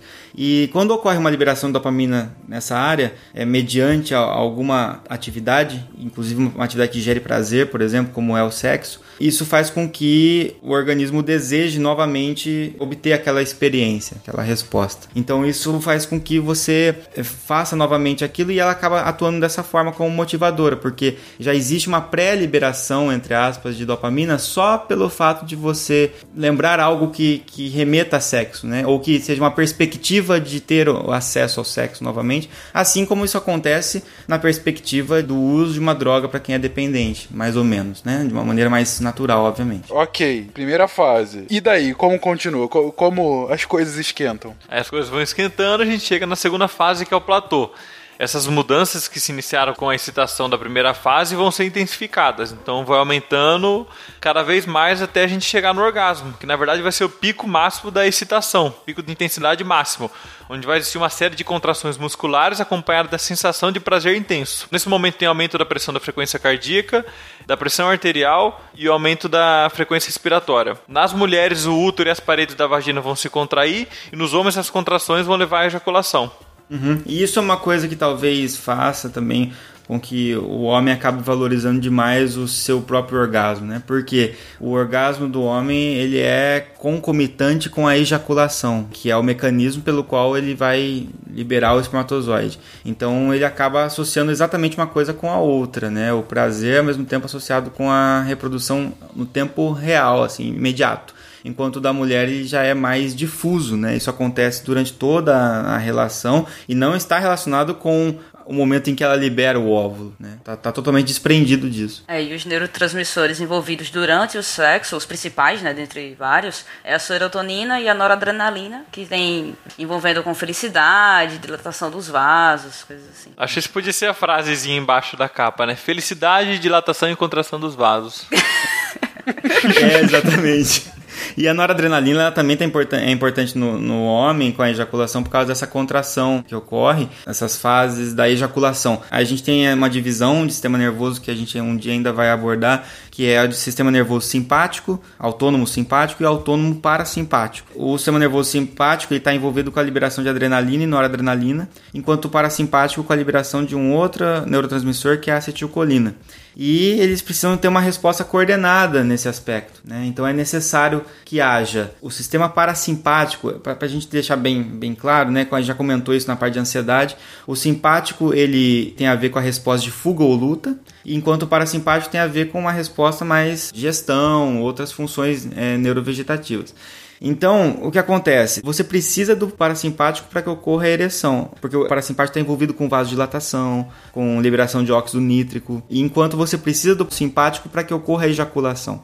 Então você precisa ter uh, o equilíbrio dos dois aí, né? Isso aqui a gente comentou em Sistema Nervoso Central 2, se eu não me engano, né? Uhum. Disfunções na, no mecanismo de ereção, por exemplo, né? Então, no caso da impotência sexual, elas podem ter várias origens, obviamente, mas independente de qual origem for, no caso de uma dificuldade em que ocorrer a ereção, pode estar ocorrendo justamente uma dificuldade em que ocorra justamente essa vasocongestão que foi citada aí pelo, pelo Maia.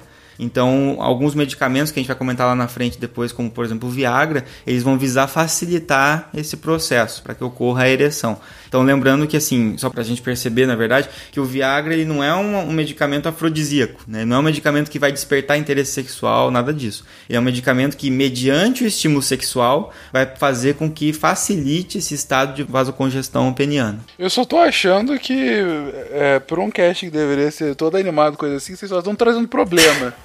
Mas tá, beleza, vamos lá, vamos continuar. Eu acho que se esse é um problema, tu deveria procurar ajuda. Tem É, boa. Vou lá no Boston Medical Mas Group. aí, pra deixar um pouco mais feliz, tá? Após o orgasmo, a gente tem os neurotransmissores prolactina, que tem a ver com satisfação, tá? E a ocitocina, que está relacionada com a parte de confiança, de intimidade, entendeu? Coisas assim. Ou seja, pra, pra criar laços, né, entre os dois. É, Isso, exatamente. Dá um vínculo lá, que tá lá no, naquele cast que a gente comentou do Neurobiologia do Amor, a gente falou daquela espécie que ela é a espécie mais monogâmica que tem ali de mamíferos, na qual ela apresenta maior quantidade de receptores é, de ocitocina no cérebro. Então ele acaba tendo essa, essa maior interação aí. Por isso que se vocês não querem criar laços, depois do orgasmo tem que ficar de costas. que é pra não a ocitocina não parear com a imagem do parceiro. Olha aí. Fica olhando pra um espelho, né? Tipo, eu me amo mesmo. É isso mesmo. Que Rigoli, obrigado. Você foi muito bem, parabéns. Ou se a pessoa assim. falar pra você assim, poxa, a gente não criou vínculo nenhum, você fala, não é culpa minha, eu tenho menos receptores de ocitocina no meu cérebro. É. Pronto. Ou você pode se masturbar na frente do espelho, né? Você vai soltando ocitocina Obrigado, Rigoli. e vai olhando, vai soltando ocitocina Obrigado. e vai se olhando. Obrigado, É assim que você se ama, Obrigado, você passa a se obrigado. amar Valeu, mais. querido. Obrigado pela participação no cast hoje. Vamos lá, seguindo. Tá ficando cada vez pior, realmente. Para isso que vocês me bem. pagam. Exatamente. É, e aí, foi e como é que. Tem alguma outra coisa? Tem a resolução, né? Que quando acende um cigarro. Aí aos poucos o organismo na fase da resolução ele vai retomando os seus padrões fisiológicos habituais, né? Porque ocorreu um grande desequilíbrio aí na, na homeostase, né? E quando tu recebe uma ligação, ah, tem que sair e tal, tem que. Eu queria saber se meia entrada conta como uma inteira. Hoje tá uma coisa, né? Meia entrada com carteirinha.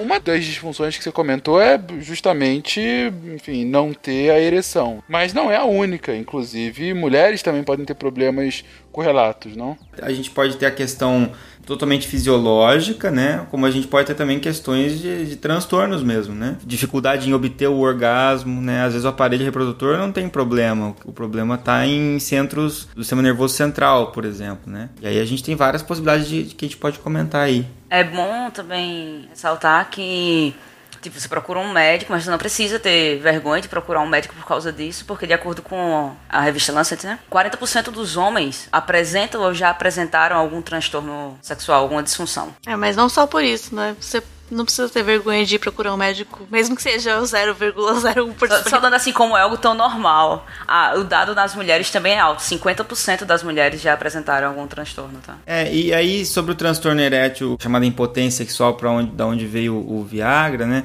Então o que acontece? Como é que funciona é, um pouquinho mais aprofundado o funcionamento dessa vasodilatação que leva à ereção? Essa dilatação que, que ocorre nos vasos, para que possa ocorrer maior fluxo sanguíneo né, para a região do pênis, ela depende de óxido nítrico. Né? O óxido nítrico é um mediador químico que a gente produz. Ele é um mediador químico produzido sob demanda, quer dizer, ele é produzido conforme necessidade, e ele vai acabar ativando uma cascata bioquímica dentro das células, né? na célula do músculo liso do vaso sanguíneo. Então o que acontece? O óxido nítrico ele acaba levando a geração de um segundo um mensageiro, quer dizer, um outro mediador químico, tá? Eu vou citar o nome dele só para a gente poder depois saber quem é, mas né, a gente não precisa ficar preso a isso, mas o óxido nítrico leva à formação do GMP cíclico e o GMP cíclico ele vai contribuir para o relaxamento da parede do vaso sanguíneo do pênis. E aí ele facilita o preenchimento, né, com maior quantidade de sangue para que ocorra a ereção. Então o óxido nítrico ele vai ser liberado mediante ao estímulo sexual, visual e etc, aquilo que estimula a pessoa e para ocorrer a ereção. Só que acontece, esse GMP cíclico, essa substância que é produzida, segundo o mensageiro, que facilita a dilatação dos vasos, ele não fica lá para sempre, porque o vaso não pode ficar dilatado para sempre, obviamente, né? Então ela tem que ser degradada por uma enzima. Essa enzima recebe um nome também meio chato, mas é fosfodiesterase 5. Então, só para fechar toda essa história, o que acontece? Essa enzima degrada o GMP cíclico e volta ao normal. O vaso volta a ficar na sua posição normal. Então, para uma pessoa que não está conseguindo obter ereção, não está conseguindo fazer com que esse sangue permaneça e, e entre nos vasos dilatados, o que, que se faz? É, o uso do Viagra, ele faz o que? Ele inibe essa enzima chamada fosfodiesterase 5, e faz com que haja um acúmulo da formação desse GMP cíclico. Então faz com que o vaso permaneça por mais tempo dilatado, podendo ocorrer então a ereção que antes não acontecia. Mas o importante é lembrar que isso depende do óxido nítrico, que por sua vez depende do estímulo sexual. Então a pessoa precisa ter o estímulo sexual ainda para ocorrer a ereção. O que o Viagra vai fazer é facilitar a permanência de um intermediário que dilata o vaso sanguíneo. E como você falou, Bach, esses primeiros inibidores da fosfodiesterase, o mecanismo de ação que a gente buscava neles quando começou o uso no ser humano era, na verdade, a hipotensão, reduzir a pressão alta em pessoas hipertensas. E foi visto que, como efeito colateral, elas tinham a ereção. Esses homens tinham ereção. Então, na verdade, foi uma medicação que a gente termina usando mais pelo efeito colateral do que em si pelo próprio uso no, inicialmente. Exato, isso mostra como que às vezes você muda o perfil do uso, a indicação do uso, mediante o efeito que ele causa e o quanto eu posso lucrar com isso também, né? Por exemplo, a pessoa que infartou e estava usando há menos de 24 horas o sildenafil, que é o Viagra, contraindica usar o nitrato, que é mais um vasodilatador, que é um vasodilatador que a gente termina usando no infarto. Então é uma informação que tem que ser passada obrigatoriamente para a equipe de emergência, para a pessoa não piorar do quadro. Só para ilustrar isso que o, que o Maia falou, vamos supor que o cara usou o Viagra à noite para relação sexual. Só que aí ele teve começou a ter angina, dor no peito, tal, sinal de infarto, alguma coisa assim, ele vai lá pro pronto socorro. No pronto socorro, ele não relata que ele usou Viagra porque existe todo um tabu para você falar: "Ah, pô, eu usei Viagra", né? Então ele não conta.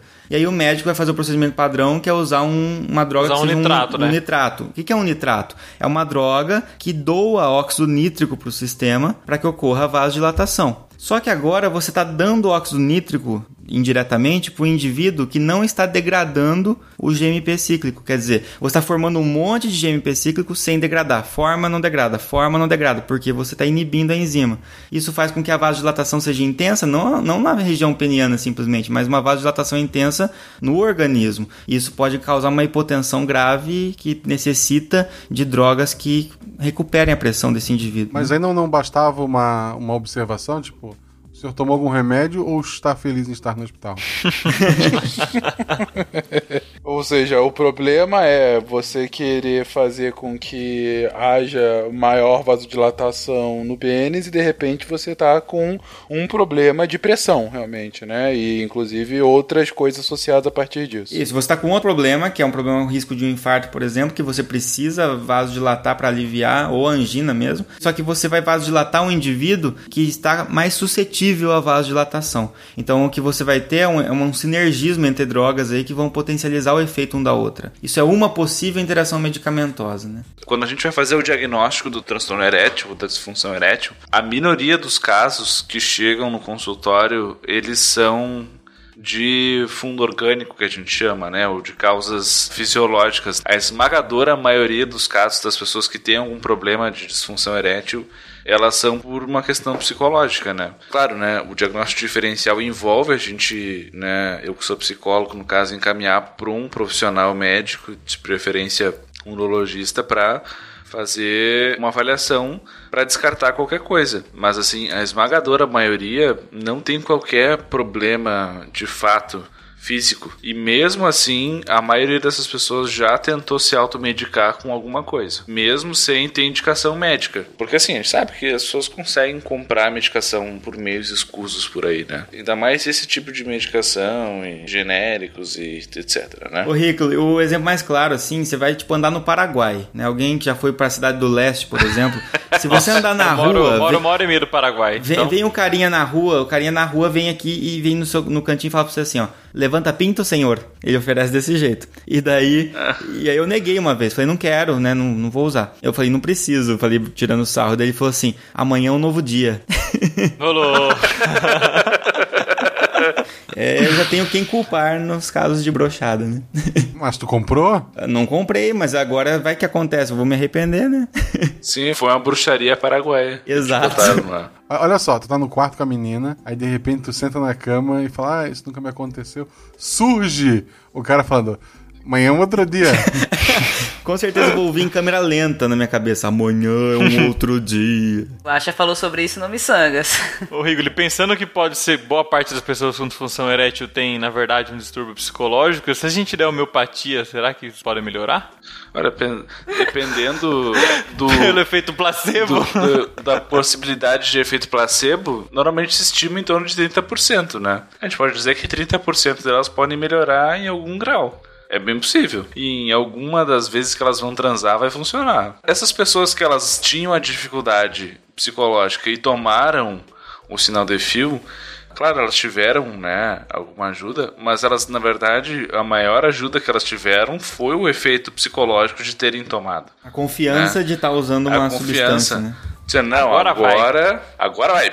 Né, putz, agora, porra, né? Agora não tem, não tem erro. Quando na verdade eles estavam tendo um efeito que eles não precisavam, né? A questão era muito mais na cabeça, né? O que a gente chama de ansiedade de desempenho, que ativa muito aquilo ali que o Bach estava comentando sobre o sistema simpático e parasimpático. Como ele comentou, o sistema simpático ele é responsável pela ativação do sistema de luta ou fuga. Só que o que, que o sistema simpático não é muito amigo, ele não é muito amigo da, da ereção. Porque se tu tá ativado para lutar ou fugir, hum, não é o melhor momento para te estar direcionando todo o teu sangue pros é, digamos assim, de- dependendo de quem tu é, mais ou menos, né? Mas assim, Ajuda na aerodinâmica, né? vai influenciar na aerodinâmica, né? Mas a ideia é que tu precisa ter o sangue de indo pras pernas e, e braços pra luta ou fuga, não pra ter uma ereção. Então, teu sistema simpático ele não é muito amigo da ereção, né? Então, isso quem faz Ele é antipático. Boa. Olha só, se nessa hora tu tá ligando o sistema de luta ou fuga, talvez seja hora de rever os seus. Exato. Mas é que se tu tá ansioso com o teu desempenho, tu tá pensando, putz, né, como é que vai ser? E será que vai ser bom? Será que eu vou dar conta? E tarará? Isso tudo vai gerando ansiedade. Essa ansiedade é a ativação do sistema simpático. Tu tem que estar excitado, porém tranquilo, né? Por isso que é essa afinação também delicada entre o sistema simpático e parasimpático que o Bach estava comentando. Tu tem que estar excitado, ou seja, o sistema simpático tem que estar ligado, mas tu tem que estar tranquilo. O sistema parasimpático tem que estar mantendo teu basal um pouco baixo. Mesma coisa a ejaculação prematura ou a ejaculação precoce. A pessoa tem um grau de excitação, tudo até muitos conseguem ter ereção, mas atinge o orgasmo muito rápido, né? Alguns até antes da penetração. O problema aí é o oposto, vamos dizer assim, né? A pessoa ela consegue se excitar, passa muito rápido por todas as etapas que a gente comentou mais cedo. Isso também pode ter uma questão fisiológica relacionada, mas muitas vezes o que a gente vê? A gente vê que a pessoa tem uma dificuldade psicológica relacionada, normalmente relacionada à ansiedade. Então, normalmente aqui, muitas vezes a gente indica, é mais indicado até, que a gente chama de tratamento combinado onde a gente vai ter com acompanhamento médico, obviamente, intervenção farmacológica, normalmente um, um antidepressivo, um inibidor seletivo da recaptação de serotonina, normalmente alguma coisa nesse sentido, que vai ajuda a retardar já a ejaculação. E na terapia a gente trabalha ansiedade e técnicas para fazer o retardo ejaculatório. São técnicas específicas para isso, né, que a gente trabalha. né? Então, assim, a medicação faz ação fisiológica e a pessoa faz um treinamento também para lidar com isso junto com a parceira, o parceiro, né? Pensar na avó no banheiro, por exemplo. ajuda. É, Jesus mamãe, essas coisas assim. E alguns medicamentos, eles, mesmo não sendo utilizados na área sexual, eles acabam tendo como efeito colateral alguns transtornos ou um déficit. Só que agora eu fiquei com medo de quem tá ouvindo tomar o medicamento e na hora ficar nervoso e não funcionar. Então, fica calmo, mantenha calma aí. Não vou falar eles mais, Mantenha não vou. calma, mas não tanto, Não né? é nem tanto, né? Mas não muito, É, mas fica calmo. exatamente. Não, Não fica, durma. mas se excita, mas não demais. mas não demais. Fica tranquilo, mas não muito. Ela tá contigo porque te ama. Se der tudo errado, você pode ver um filme. Claro. É a melhor lição, Guaxa. E em mulheres, algum transtorno pra ser colocado aqui de, de, de mais relevante? O que, que a gente vê em, em mulheres? A gente vê três principais: transtorno do orgasmo feminino, transtorno do interesse ou excitação sexual feminino e transtorno da dor gênito-pélvica ou da penetração. O primeiro, né, seria relacionado à dificuldade de conseguir chegar ou atingir o orgasmo. Né? Esse é muito prevalente. As pesquisas indicam aí que, infelizmente, a maioria das, das mulheres ainda não conseguiu atingir qualquer tipo de orgasmo, né? Seja ele clitoriano, ou de penetração, ou de qualquer tipo de estimulação. Só que aqui a gente está falando de pessoas que, inclusive, ativamente tentando atingir o orgasmo, elas não conseguem. Né? Não é só pessoas que, por desconhecimento ou por estar numa relação que é ruim ou quaisquer variáveis ambientais ou culturais não atingem, né?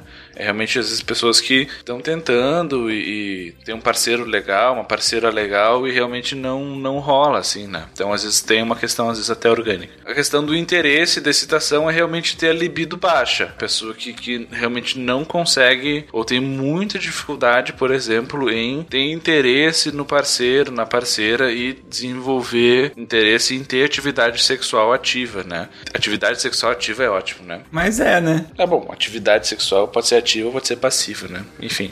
Ah, mas, de qualquer maneira, são pessoas que dificilmente vão iniciar atividade ou vão buscar isso. São pessoas que a vida sexual acaba ficando relegada e acaba ficando meio de lado, assim, por acabar não, não tendo interesse. Não é um- realmente uma opção, vamos dizer assim, né? É uma pessoa que, se tu for perguntar pra ela assim, não, eu gostaria de poder ter isso na minha vida e tal, mas realmente eu não se eu me estimulo e tudo, não acontece nada. E por último, a dor gênito-pélvica ou durante a penetração, né? São mulheres, então, que ao tentar fazer sexo com penetração, acabam tendo muita dor, mesmo estando lubrificadas, porque às vezes o problema pode ser de lubrificação, né? E isso se resolve com, com lubrificação artificial e tudo. Mas a gente vê que por questões, às vezes, fisiológicas e às vezes psicológicas, pode ocorrer ter muita dor durante o ato sexual. E isso acaba gerando o quê? Acaba gerando muito desconforto e acaba tendo evitação do ato sexual. E isso faz com que se torne muito aversivo ter relações sexuais e acaba se tornando cada vez menos interessante ou, ou acaba se tornando até algo que a pessoa passa a evitar, né? Então, só que o que, que acontece? Essas pessoas elas não deixam às vezes de ter o interesse ou de ter desejo, né? Então fica um sofrimento, putz, é uma coisa que eu gosto, é uma coisa que eu gostaria de ter, às vezes meu parceiro, minha parceira gostaria de ter e quando eu tento ter é péssimo. Eu sinto dor, é desconfortável. Então fica uma, uma ambivalência. Daí se tenta várias coisas. Então assim, muitas vezes é uma questão fisiológica de contração muscular, aí pode se fazer vários exercícios, ou pode ser uma questão também psicológica de não se sentir confortável e isso também gera uma contração muscular. né? Então pode-se fazer exercícios de relaxamento específicos para isso, ou trabalhar com a pessoa né, em terapia, né, o que está relacionado a isso. Pode, enfim, ter várias questões, por exemplo, um histórico de, de algum tipo de trauma relacionado, ou crenças específicas sobre a questão do ato sexual, de uma questão de criação, de que ah, é algo sujo, é algo errado, ou sei lá, a relação não tá legal com o parceiro, daí fica nervosa e não, não vai bem, sei lá. Pode ter várias coisas, né? Tem várias coisas que podem dar errado também pra mulher, tanto como pro homem na hora de ter relação, né? Esse cast tá ótimo, tá um incentivo realmente a procriar, mas enfim. Em minha defesa, eu não apresentei nenhum problema que não tenha solução. É verdade. Tá? Então, assim, ó, todos os problemas que eu falei, todos têm solução. Isso foi direta? Só porque os problemas genéticos? Temos uma briga aí. O Rigo, ele, ele sempre acaba no fim falando um pouquinho, e no fim a gente descobre que é uma propaganda dele. Ele usa o SciCast como plataforma de propaganda. Só uma arapuca.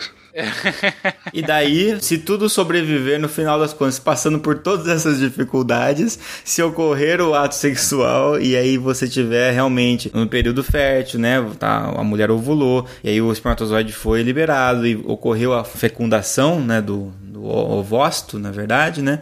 Você vai ter a junção dos 23 cromossomos aí de cada um, né? Porque a gente, a gente tem lá 23 no. ou não, né? Dependendo da, dos problemas genéticos que foram citados, mas pensando aí no, no convencional, 23 cromossomos de cada, onde a gente tem os, os 22 pares de cromossomos homólogos, mais um par de cromossomo sexual, um de cada um, né? Então é, 20, é ímpar por causa disso. Né? Você vai ter ali 22 normais, não, 22 homólogos e mais um sexual. E aí esse sexual vai ser o X e o Y, vão se, se unir, né? Vai dar início ao zigoto, que vai começar a se, se desenvolver, voltando lá pro começo desse cast, né? Voltando pro começo desse cast, já preparando pro próximo cast, que vai ser justamente esse desenvolvimento intrauterino, em que a gente vai contar o passo a passo desde essa fecundação até de fato o nascimento, né? Contando vários problemas que podem acontecer no caminho também. Pô, pelo visto, exatamente, né? Agora, agora gente. A função desse cast é não façam sexo. O próximo vai ser não engravidem. É essa a lógica, né? Depois não vivam, né? Não vivam, exatamente. Pra que viver? É tudo um plano do Tarek no final, realmente, pra ficar desencorajando a procriação humana. Eu acho que entre esse cast e o outro, a gente poderia fazer um especial sobre DSTs. É um especial de carnaval esse. Quem Lave não o pinto, engravidou, o que, que essa pessoa Isso. pegou. Foi com amor. Né? E no Entre é esse com amor. cast e o outro, né? É o spin-off da série. É um spin-off sobre, sobre o que que a pessoa foi lá, fez os testes e, putz, o que que eu peguei aqui? Enfim, enfim, gente, como vocês viram, são esses os nossos próximos passos e a gente volta então na semana que vem com um sidecast de outro tema e até voltar essa nossa série de desenvolvimento da vida humana. É isso, um abraço e boa semana pra vocês, enfim, fiquem pensando aí. É, o cast foi longo porque era sexo e não rapidinho, né? Lave o pinto, gente, vamos lá. O seu e o dos outros. Isso. Que foi com amor. E no SciCast é com amor. Exatamente. Foi com amor.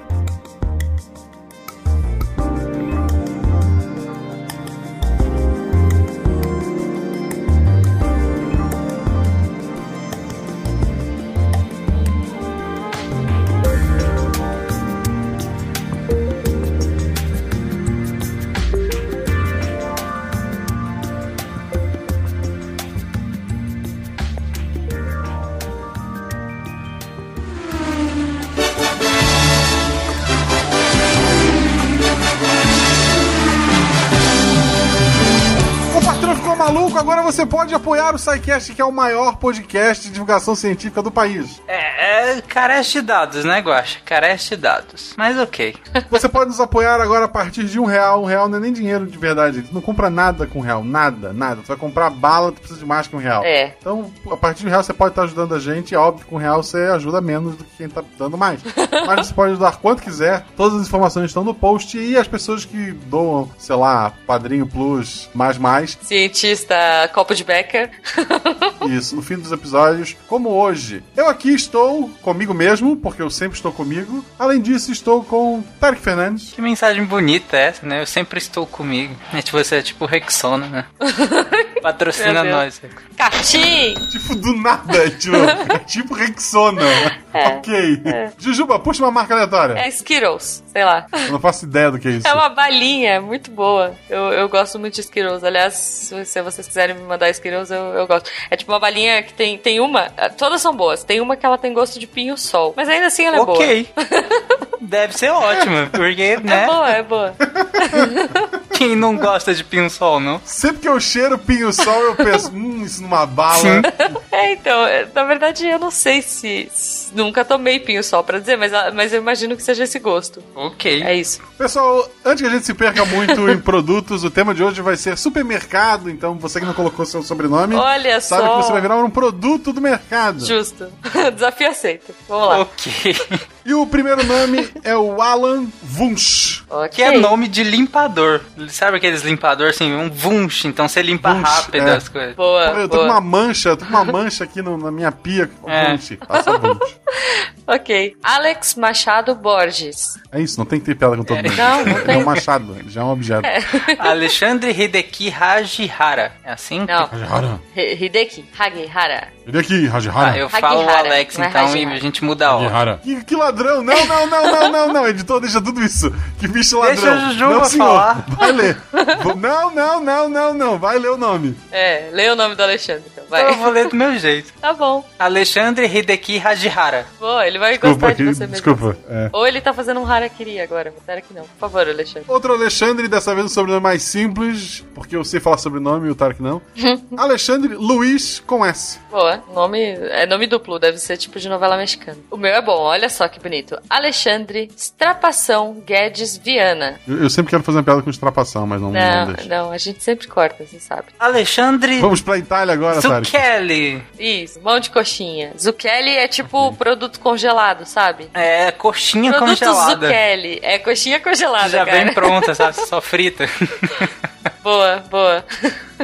Anderson Lima Couto. Lima é um tipo de laranja, gente. Laranja lima. Olha, ou a lima da Pérsia, também é bom. Que não tá no mercado, que é o tema de Ah, hoje. depende do mercado. Tem mercado que tem, ó. Ah, ó, desculpa! Não que eu Desculpa. vou, não que eu vou, gente, mas Desculpa, Jujuba, me perdoe. no meu não tem nem laranja lima. Anderson Marcelino Cardoso. Sério, assim, tá- isso tá funcionando pra mim assim. Eu ouço o nome, a primeira imagem que me vem à cabeça que tem num supermercado. Eu não sei Tá. porquê, mas Marcelino me vem imagem de cera pra carro.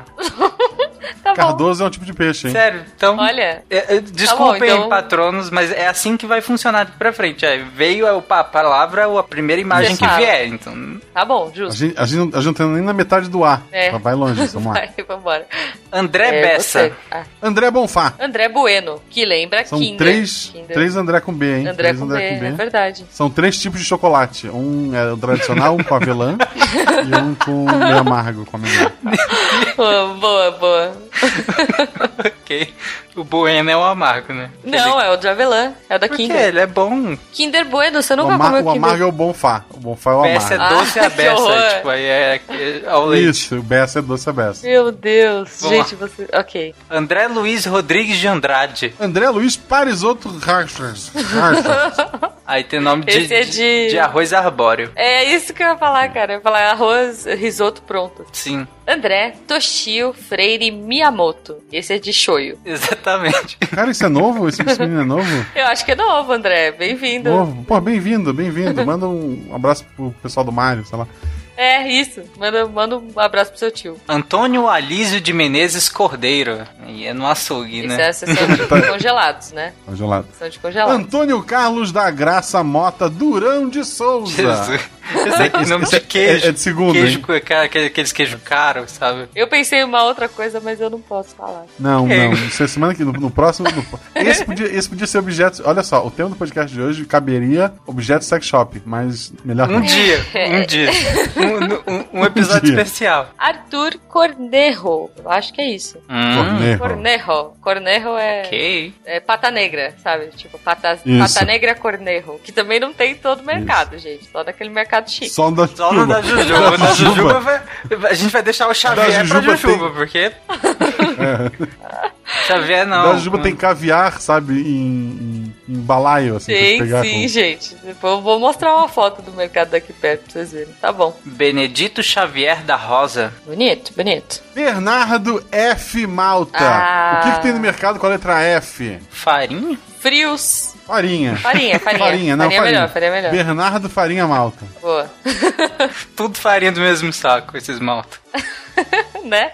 Betânia S. Santos. S de... Salsinha. Salsinha. Não, salsinha. eu não gosto de Betânia salsinha. Salsinha. Ah, Ah, não gosta da Betânia, que fica registrado. Olha Betânia, aí. nós te amamos. Não, eu gosto da Betânia, eu não gosto de salsinha. Bruna Dir Gonçalves da Silva. E Gonçalves é marca de pescado também. Sim. tá bom. Lá do lado do nosso... Bruno Avelar Alcântara. É alguma coisa com avelã. Isso, É, creme de avelã, é. Bruno pode ser, Avelar. Pode ser aquele saco de avelã, sabe? Tipo sacos de avelã, porque a gente tá perto do Natal, né? Então tem aquelas frutas Isso. secas em saquinhos. Tipo saco de laranja, só que de avelã. É. A gente entendeu. Bruno Costa Malta. Olha aí. Costa também é nome de pescado. Costa é nome de Costa pescado, né? Malta é pescado da região do Mediterrâneo. Noruega. Isso, isso. Esse peixe de água profunda. Isso. ok. Bruno Fernandes. Meu primo. Sim. Bruno Jardim. Olha, isso aí é fácil. Já veio o Hum. rastelo na cabeça. Ok. Rastelo, rastelo, sabe? De jardim. Né? Ok. Bruno Suzin Saito. Esse teu mercado tá de parabéns. tá de parabéns. Porra, gente, o mercado grandão. Tipo, sei lá, o Walmart, que tem tudo. área Caraca, de o mercado jardinagem. Jujuba não? é... Vamos lá. No mercado da Jujuba, tu ganha um carrinho de golfe quando entra. é pra ti andando por entre as prateleiras. Eu vou trazer vocês aqui no meu mercadinho da esquina pra vocês verem como é chumbrega. Ela, não- ela não vai enchendo o carrinho, ela tem um- uma pistolinha, ela vai marcando os produtos, depois tudo é entregue na casa dela. É assim que funciona. Isso, é bem isso, gente. E é, vocês esqueceram de falar que o carrinho flutua, né? É um carrinho voador, pra eu subir nos, nos andares, né, de produtos. Ok, Bruno Suzin Saito. C. Vasconcelos. C Olha! de... Nossa, essa foi misteriosa. Chá. C. Vasconcelos. Chá. Ok. O cara não gosta do nome dele. Pô, que Ou dela, isso. né? Eu, Ou a eu acho que é menina, dela. Não sei, é. Tu acha que é uma mulher escondendo o nome? Não, não escondendo o nome. Talvez ela marcou errado lá. Mas eu acho Ou que é uma ela mulher. queira que a gente dê um nome pra ela, que agora ela vai ser assim. Exatamente. Ou senhor chá. chá. Porque chá é, é unissex, então pode É. ser chá Vasconcelos, vai. Chá Vasconcelos. Boa. Chá Vasconcelos, ok. Carlos Eduardo Balbino da Silva. Pra mim é, sac- é saquinho de bala, sabe? Balas Balbino. Boa. Verdade. Tinha aquela bala de banana da Chita, que era toda amarela, é isso. Cássio Santana. É marca de leite. César Agenor Fernandes da Silva. CA. É o CA? CA. É o CA. César Agenor. É. César é legal, gente. César é legal. Agenor, o cara já nasce com com uma aposentadoria decretada. Né? César Guilherme Zuntini de Carvalho. Macarrão. Zuntini é espaguete, é, macarrão. macarrão. Macarrão, Marca de macarrão. macarrão. César Maurício da Silva. Não, tu pulou. Não, tá certo. É- um Você pulou, tem- Marcos. tem um cara que é só Marcos? Não, você pulou. É César. Não, eu falei o- César Guilherme Zuntini de Carvalho Marcos. Ah, é Marcos, o sobrenome dele? Não sei, tá aí na É. lista, ué. Você que não falou. Que tá em ordem alfabética, né, seu imbecil? Você não falou sobre. Você... que- Qual o preconceito com o seu Pode falar cara? o, o, o seu imbecil tá em ordem alfabética. Não ia ter É. o Marcos perdido entre o C. Ok. É, ok. Então, o que eu falei antes tem o Marcos também, tá, gente? Não vou. Eu poderia regravar e dizer editor corta, mas eu não sou igual certas pessoas. ok, Ok. eu vou ler aqui, ó. Não seja profissional, César- então. César Maurício da Silva. Daniel. Só, Daniel. Daniel. Ó, Daniel. Esse é aquele CD que tu compra na gôndola quando tá Isso. chegando no caixa. 1,99, promoção. Pô, gente. Daniel não deixa a gente, tá? Edição Millennium. CD Millennium, Daniel. Tem lá, Nossa, edição fricote. Millennium, cara. É, é tipo 9,99. Ó, eu, eu tenho alguns desses. Daniel Scopel. Daniela Araldi. Araldi pode ser tipo. É de, de Arame. coisa árabe, sabe? Arame farpado. Arame farpado. Meu Deus, eu ia pra tipo pão árabe, mas tudo bem. Arame farpado, então. No supermercado Juba É pode. você. Ah, supermercado pode Daniela Salomão. A Dani. Daniele C. Mesquita. C é de cominho. Cominho. Cominho. Vai já tá no setor Cominho, dos cominho é gostoso. ali, né? Só não exagera, Acho gente, acho nada que de nunca- comida. Acho que eu nunca pouco. comi isso, gente. Bem. Nossa, se pôr muito, pelo amor de Deus, você não consegue comer, não. Tá, eu vou, vou, vou procurar. David Martins Colares. Ele tá no setor de miçangas. É. Boa. Denis de Azevedo Silveira. Diego Atílio Trevisan. Esse é de portas, sei lá. Não, eu tô pensando em coisa de construção. tipo, portas de, de sanfona, sabe? Trevisan, eu imagino ele por quê. mais na seção que vende roupa, assim. Marca, camisas da marca Pode Trevisan. ser, pode ser. Eduardo Seiji Sato. Esse é de ovo. Tem uns ovos Sato. É, pode ser, verdade. Eu ia falar É, que era né? marca de glutamato monossódico, mas pode ser de ovo. Egon Brown. Massa de bolo. Aquela é, massa pronta. Brownie pronto, massa pronta. De... azul. Eu imaginei a caixa azul escrito Egon Brown. Gente, e um tá brownie bom. embaixo, assim, suculento. Elias S. Diniz. S de sopa pronta. Sopa pronta. Sopa pronta Diniz. Acho válido. Sopão, sopão, eu gosto. Sopas de Diniz. galinha. Sopas Diniz. Sua Tá praticidade, o nosso negócio. Sopas Diniz. Meu Deus. Eloy Carlos Santa Rosa. República da Ignora, Nicarágua. vamos pro próximo. Ignora, ignora. É, Não, é. puta que pariu. Alguém viu aquela tua promoção? Eu Não acho que sei. não, cara. Sei acho lá. que ninguém falou. Emerson Luiz Silva, marca de chuteira. Que mercado é esse? Da Jujuba. Vai, fala do meu. Não, o meu não. Aquela chuteira de 10 pila, né? Vamos lá. Enio Gali Ferlin. É fermento. É, pode ser, pode ser. Marca de fermento. É. Fabian Marcel Menezes. Fábio dos Santos Ferreira. PT Boa, boa, pode ser. Ó. Fábio Fraieta. É, é massa também. É, pasta. Massa, daquelas redondas. Semi-prontas, assim, aquelas, tipo, direto da Itália, sabe? Que tem a embalagem toda fechada e tem só um buraquinho pra você ver a massa dentro. É, massas é isso, Fraieta. as, as mais tem- chiques, sabe? Premium, assim. Fábio Sampaio Pérez. Fabrício GV Salles, o Sages. GV. Eu acho que pode Galinha ser. viva. É, eu ia falar goiabada vegana. Ah, tá. Não.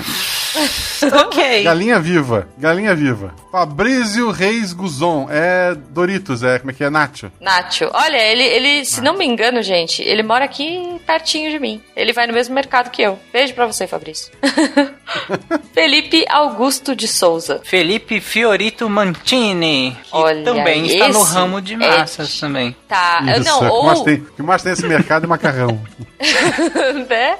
É, tá bom. Então vamos deixar mais uma massa. Eles concorrem. Eu tava falando aqui no Mood que o Felipe, ele é da é de nhoque, tá? Só pra completar. Fernando Maia Filho. Fernando Augusto de Sotti. Olha, esse é, Marca de. de Eu pensei- eu pra pensei no micro-ondas. frango, frango desfiado, sei lá. Fernando Malta. Olha Não conheço. Pensa em escada. Deve ser novo aqui. Bem-vindo, Fernando Malta. Patronato Bem-vindo. é, nosso. bem-vindo. Não, não veio, na verdade. É, não veio. Faltou. É, na verdade faltou. Felipe Rios. Peixe de água doce. Peixe água doce. Ai, meu Deus. Tá bom. Peixes rios. Flávia S. Nogueira Ward. S de Sal. sal? É, sal. Bom. Sal. Saus Sal. Nogueira Ward é- Ward. é sal. É Saus Saus que vem da Nova Nogueira. Zelândia. É. Boa, boa. Isso. É, Gabriel Medeiros. Carne. Carne é, maturada. Tá bom. Gabriel Tulli. É peixe. Peixe, maturado. Peixe, eu pensei em, roupa infantil, sabe? Tule. E aí tem. Mercado é esse. vai. Uai, tem mercado que tem roupa. Tem sim, o Carrefour tem. Giovanni Fedalto. Utensílio pra sapato, né? O Fedalto, ele tem uma linha de produtos de cosméticos, sei lá, beleza, e higiene pessoal masculina. Olha só. Então já, já tá Super já tá combina certo. com o nome. Super. Gianfrancesco Signore. Nossa, esse é de sapato. Aquele sa... Esse ou, ou é. aquele Não, negócio de não, engraxar não. sapato, sabe? Graxa de sapato. Não, esse é o cara que manda um colega dele com um pé de cabra no mercado e pede dinheiro pra cobrar por segurança, porque acidentes acontecem. Meu Deus, tá bom. Ok. Gilmar Colombo. Pão. Esse é fácil. É pão. Não, é, É- Colomba Pascal. Panetone. É, panetone. Aqui é um tipo de pão. É. Não, é um, de, é um bolo É de um errado. bolo, é um bolo Não, solar. é um tipo de pão, gente. Ok. Julian Nóbrega. Isso é Carne de carnes- jacaré Carnes da nobres. Austrália. É, isso que eu ia falar. Carnes Isso. nobres. Carne de canguru. Tadinho, canguru. Glauber Duarte Monteiro. Se é produto escolar, pô, sabe? Borrachas Duarte Monteiro. Ok. Aquelas Aquelas- bolachas ver, verdinhas que são as Verdes, melhores, né? Isso. Ah, eu não acho boa, não. Ela esfarela e rasga a folha. Mas ela é caderno. boa por isso. Ah, tá bom. Guilherme D'Alonso Castro. Bom, esse nome Gravata? É, é coisa, é automotivo. Não, eu acho que é automotivo. Gravata? Meu Deus do céu! Mas esse mercado só Eu melhora. expliquei o modus operandi. Ok, ok. Guilherme Lemos do Vale Souza. Cara, isso é uma coisa Esse cara. é ervilha, não, ervilha em lata, sabe? Lemos Putz, do Vale. eu imaginei uma coisa super cara. Juro, Isso é uma coisa cara. Ervilha em lata. Ah, Tá vendo que eu tentei ajudar, né, Guilherme? Enaldo Alessandro Lucien da Silva. Esse é novo também. Esse, esse é Olha, novo. Bem-vindo, é. Enaldo. Seja bem-vindo. vamos até, vamos até maneirar nele. É, a gente vai te zoar na próxima. Horácio Fecundo Leite. Facundo. Facundo. Fecundo. Facundo. Ah, já era marca de camisinha, que pena. Meu Deus. Que fala, eu ia falar ali, né? Ai, Segundo senhor, leite ainda. Que horrível. Ai, meu Deus, eu vou botar aqui. Editor, corta aí. Ai, ai, ai, ai. Horácio Facundo Leites dos Santos. Ah, de Gente, leite, né? Auto-explicativo. Yara. Yara, nossa médica preferida do SciCast. É a controvérsia.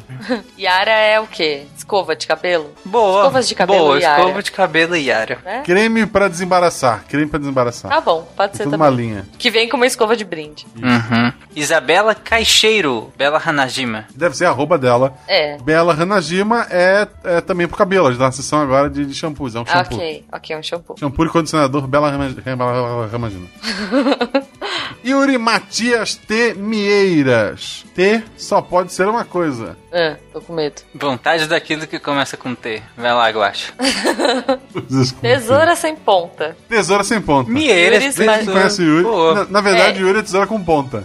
Não, não, mas aqui no nosso mercado É só vende ponta. tesoura sem ponta, gente. É tipo Mieiras produtos escolares. São vermelhos os produtos. Tem- É nome de grampeador, né? Não, e os produtos são distribuídos, né? É tipo de graça, você vai lá e pega. Não tá à venda, os produtos Mieiras. Jefferson Estevo, É corretivo. corretivo. Corretivo. É corretivo. É porque uma Estava coisa estava... no... Nossa! Ai, meu Deus, gente. High five, Parabéns. Tarek. High High five. High five. Meu Deus. João Pedro Porto Pires. João Pedro Ah, Porto isso é Pires. xícara. É, é- é porcelana. João Ataíde é peixe. Próximo. João Cláudio Soares da Silva. João Henrique dos Santos Lima Limão. João Paulo LB Martins. LB só pode ser lápis borracha. Sabe lápis, Lápis borracha borracha, Lápis sim, Borracha adoro. Martins. Boa. Jonas Zalt. Sal. Sal. Sal. Concorre com a Flávia. É, Josair Estrela Gonçalves Júnior. José Abel Mendonça Paixão. Olha paixão pro corpo. Óleos de amêndoa. Isso. Sim, que tem uma filial que vende chocolate também. Mendonça Paixão. Aí vem uma caixa assim de chocolate em forma de coração. assim. Tá bom. Com o óleo de amêndoas do lado. Com o óleo O kit dia, de, dia dos namorados. comestível. José Félix Rodrigues. É, ameixa em lata. Sei lá. Ok. Félix Rodrigues Ameixas em lata. Antes de se tornar uma ameixa seca, como a nossa ameixa. Meu Deus. Júnior Cop. Vai, Tarek. E Da, aí? da infecção, né? Triste. Camisinha. Não. Kael Ricardo Kill. Faca. Facas. Facas E Pensou em. Kill, pensou facas Kill. Ok.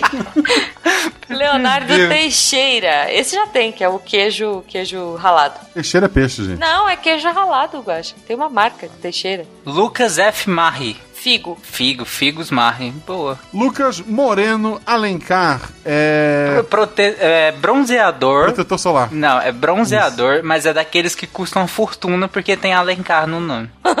E tem Alencar. Ah, claro, faz todo sentido. Moreno Alencar. Não fique moreno na praia, fique moreno Alencar. Nossa, E aí tem um véi, cara, tipo cara, de monóculo andando, eu quero. sabe?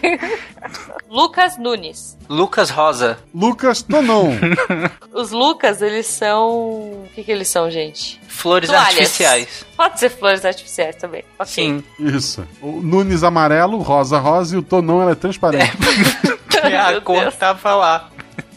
Ai, meu Deus, não precisa explicar. Os ouvintes são inteligentes. Horrível. gente. Lucas Valente de Brito Oliveira. Olha, esse é. Isso é óleo, óleo de peroba. É. Óleos de peroba Valente de Brito Oliveira. Sabe? Tipo, com uma embalagem bem antiga, que tem 200 anos. Luiz Sádias, que é nome de salmão. Salmão, tá bom. Luiz FFM Costa. Nossa. FFM é fruta fresquinha. Marrom.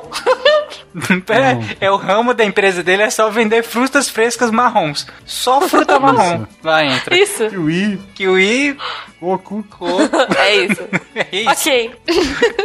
Kiwi e coco são fruta, não, né? É claro que são. São. Luiz Ferraz. É, cera pra carro também, concorrente. Cera pra carro, cera pra carro. Lusitano B. Ferreira. Ó, Olha, ele é novo também. Bem-vindo, Lusitano. sim. B é. do que, Tari? B de Broa. de milho. broa, broa de mi, broas lusitano. Broa, Jujuba, broa. Broas Lusitano, famosíssimos. Boa. Maicon RBD Santos. RBD é rebelde, a gente sabe. É. É, aquelas Sim. revistinhas que é vendido na gôndola perto da. Que vem com giz de cera. Aquelas Tem que já vem três com giz de cera e adesivo. Boa. Marcelo Aguiar Langami. É salame. Salame. Salame Langami. Salame Boa. langame. Fala isso três vezes, é difícil. Marcelo Chaves Gonçalves. Mortadela.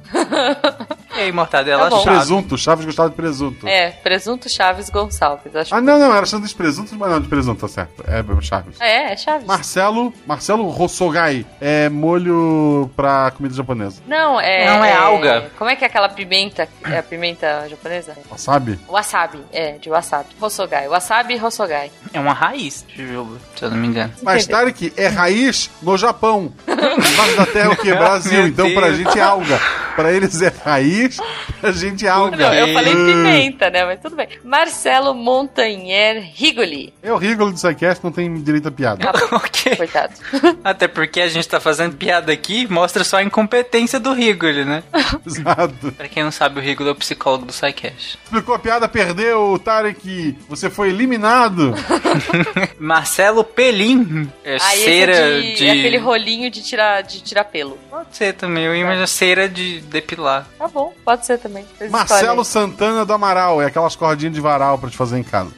Marcelo Tristão Ataíde de Souza. Lenço. Lenço. Lenço. Pra você que Boa. é tristão, usa os lenços Lenço de papel. Boa. Márcia Thier. Tia é nome de. Não, é nome de sabão em pó. Pode ser, pode ser. Sabão em pó Thier. Thier Yeah. é as manchas da sua roupa. Vamos lá. Ai. Márcio Costa. Costa é, obviamente, pescado. É. É, não, Sardinha. É, é, é sardinha, isso. Marina Mieko Oxian. Aí sim é alga. Aí a gente tá falando das algas Mieko, que são Água super de- famosas. e Exatamente. Renomadas. A- Algas que vêm do da onde? Do oceano. Meu Deus!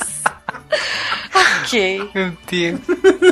Mário César. Espada de plástico, sabe? Aquelas espadinhas de plástico infantil. Tá bom, boa. A Eterna Crush de todo o SciCast, Marlene Zenz. Ah, isso é o tapetinho aquele. de yoga. Isso, tapetinho de yoga. Masaki. Masaki é. Massa é macarrão instantâneo. Boa, É, boa. Maca- Daqueles que vem na, na, na vasilhinha, assim, Na sabe? que você bota é, água quente dentro. Isso, Lamen. isso. Co- concorrente direto do Noodle. É isso aí. Matheus B. Gondolfo. B de. B? Sei, B do quê? Ah, bolo? Bolos Gondolfo. Bolo. Bolo. Bolos Gondolfo. Bolo. Bolo, Boa. bolos Bolo. Gondolfo. Maurício Linhares. Linha de costura. Linhaça também, tem uma linha de... Linha de costura. Maxwell Pinto Sampaio. Tinta de cabelo. Boa, boa. Boa. Grisalho. Michael E. Sato. Escorredores. Escorredores Sato. Escorredor Sato. Boa. Miriam Itsuki Ito. Suco. Suco. suco. Suco, suco de uva. Tá bom. Nayene Ferraz. Isso é creme. Creme de pentear. Creme. Natália Nakamura Gouveia. Ah, na- Sorvete. Sorvetes na Naka. Sorvete. Sorvete. Boa. Otávio Henrique. Não faço ideia. Desculpa, Otávio. Paulo Rig. Vulgo Beto Patux. Pedro Veloso Carneiro. Carneira, carneira. Carneiro é carneiro. Tem no É, açougue. Caneira, caneira. Boa. Pedro Henrique Borges da Silva. Azeite. Azeite. Azeite. Azeite. Pedro Paiva. Azeite também. Azeite, Azeite é. também. Rafael A. Oliveira. Azeite também. Azeite, Azeite. Oliveira, óbvio, né? Rafael H. Campos. Azeite com H. Azeite. ok. Rafael Michele. Azeite. Não, ele não é azeite. Ele é aquele azeite é, mais, mais refinado. Sabe aquele que é preto, assim? Azeite balsâmico. Ah, sim, pode ser. Não É tem no meu mercado, chique. não. É mais chique. Aceito no meu mercado as opções né? de azeite são sim e não. Tá bom. Aquele azeite aguado. Rafaela Pereira. Azeite! Pera! Tem muito azeite nesse mercado, gente. acabou, acabou a novidade. Rafaelo de Souza Lima. Chocolate. Rafaelo e Rafaelo. É. É. Rafaelo é o chocolate de coco. Não é um chocolate, né? Porque só vai coco. o melhor bombom da Ferreiro Rocher. Rafael Mendonça. É, É uva chocolate passa. com amendoim. Tá bom. Chocolate Pode com ser. amendoim. Boa. Renato Aguiar. É, é aquelas capas pra volante, sabe? Boa, boa. Cara, que específico. Eu já usei uma. No meu antigo carro ele tá descascando. Era guiar? É. Ela era guiar? Eu, eu, eu ia guiar com ela. Ai, meu Deus. Ai. Ok. Renato Fusco. Olha. É, anti, é antioxidante. Ricardo C. Campinas. C de. de quê, gente? Caixa de banana. Cacho de banana. Boa. Sim, Caixa de Banana Campinas. Ricardo M. Nakazone. M de macarrão Nakazone. Boa. Isso, é macarrão japonês. Sim, aqueles que são bem fininhos de arroz. Tá. Ricardo Tuma Guariento. É atum em lata. Pinga. Ah. tá Atum bom. em lata. Podia ser pinga, mas. Rinaldo igual Júnior. Papel carbono. Boa. Ninguém usa hoje em dia, mas tá certo. Se você rir, você tá velho. É, Rodrigo A. Fock. Azeite. Azeite. Azeite. Azeite. Foca. Meu Deus. Rodrigo César Braga. Azeite. Azeite também. Rodrigo do Couto Fonseca. Esse é carne seca. ok. Ok. Rodrigo Kendi Shimada. Bicicleta. Saque. Bicicleta. É. Tá. É tipo a concorrente da Shimano. É a Shimada. Rodrigo Ribeiro. Azeite. Rogério AA. Azeite, azeite. Azeite, azeite.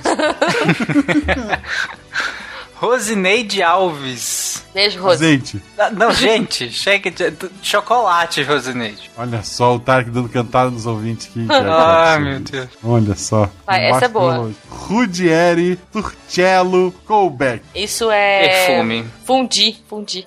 Dia. Um dia. Samuel Fatini. Cara, É, tem muito macarrão já. Garfo, faca. É, Pode talheres. ser É, talheres. talheres. Boa. Saulo Rogério Pacheco Rocha. Essa é aquela drogaria que fica dentro Sal. do supermercado. Sal. Eu pensei em panela de pressão, mas tudo bem. Putz. Sérgio R. Garcia. O R é de Rocambole. Rocambole Daqueles Garcia. doce. Boa. Aquele que são gosto Aquele- doce, assim. Só tem doce. tá? Aquele que vem com uma tá faquinha, com uma faquinha rosa. Adoro. Silvio Antônio rica, né? Siqueira da Cruz. Terço. É... terço. Tá bom, é o mercado. Você vai no, no Carrefour pra comprar um terço. Beleza. Você tá questionando a fé das pessoas, Ju? Não, eu só acho um lugar. Ok, eu não sei onde se compra um terço. Então... O senhor, o senhor quer esse texto, Nossa Senhora? Não, eu queria um Silvio Antônio Siqueira da Cruz.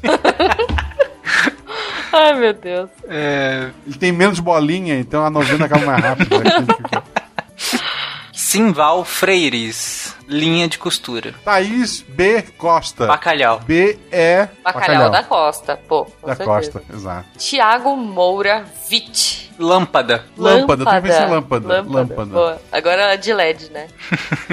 tá na moda. Tiago Oliveira Martins Costa Luz, que também é lâmpada. Fósforo, fósforo. Fósforo. Fósforo, tu Pode boa, boa, fósforo. Tiago Felisbino Alves. É bala. Bala, balas Ou Felizbino. flanela. Flanela de Não, limpeza. quando eu como bala, eu fico feliz. Ai, Hum. meu Deus. Ok. Tiago Rafael Vieira. É Frutos do Mar. Vieira, né, gente? Ok. Já, É. Aí. Victor Fap dos Santos. É. É Não. produto. Produtos é, pra churrasco, pra hambúrguer. Não, não. Eu, eu penso em hambúrguer, eu penso em cabelo sedoso e bonito. Ok. Ok. Tingido de roxo. E shampoo, shampoo com um cheiro de churrasco, cheiro de picanha. Não, shampoos Vitor Fap. Olha que chique. Sabe aqueles Isso. que tem o logo Aí assim, tem lá a só um fragrância. VP, né? Barbecue, bacon. Cheddar. Vinícius Haroldo Garcia Afonso. Nossa, esse é comida Azeite. mexicana. É.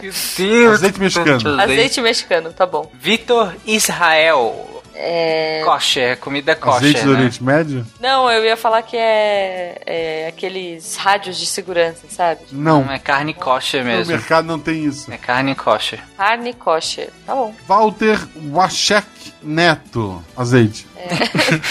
Não, pode, pode ser, pode ser, tipo, aquelas bolachas super chiques, sabe? Pode bolachas ser. Vachek. Bolachas com- Custa com caramelo. 5 reais o pacotinho. Isso, isso. Cinco reais mais o pacote caro- vem quatro bolachas. É, mais caro que a Chocolice. Tudo é mais caro. Cara, a Chocolice é a bolacha mais cara que tem. Que não é. Verta Ruling. É nome. É. Cachaça. Não, é marca da- de. eh, como é que chama? Aqueles. Aquele negocinho que você usa na- no Rio? Caiaque, marca de caiaque. Ah, claro. É o mercado, você tá vendo o mercado unitário, né?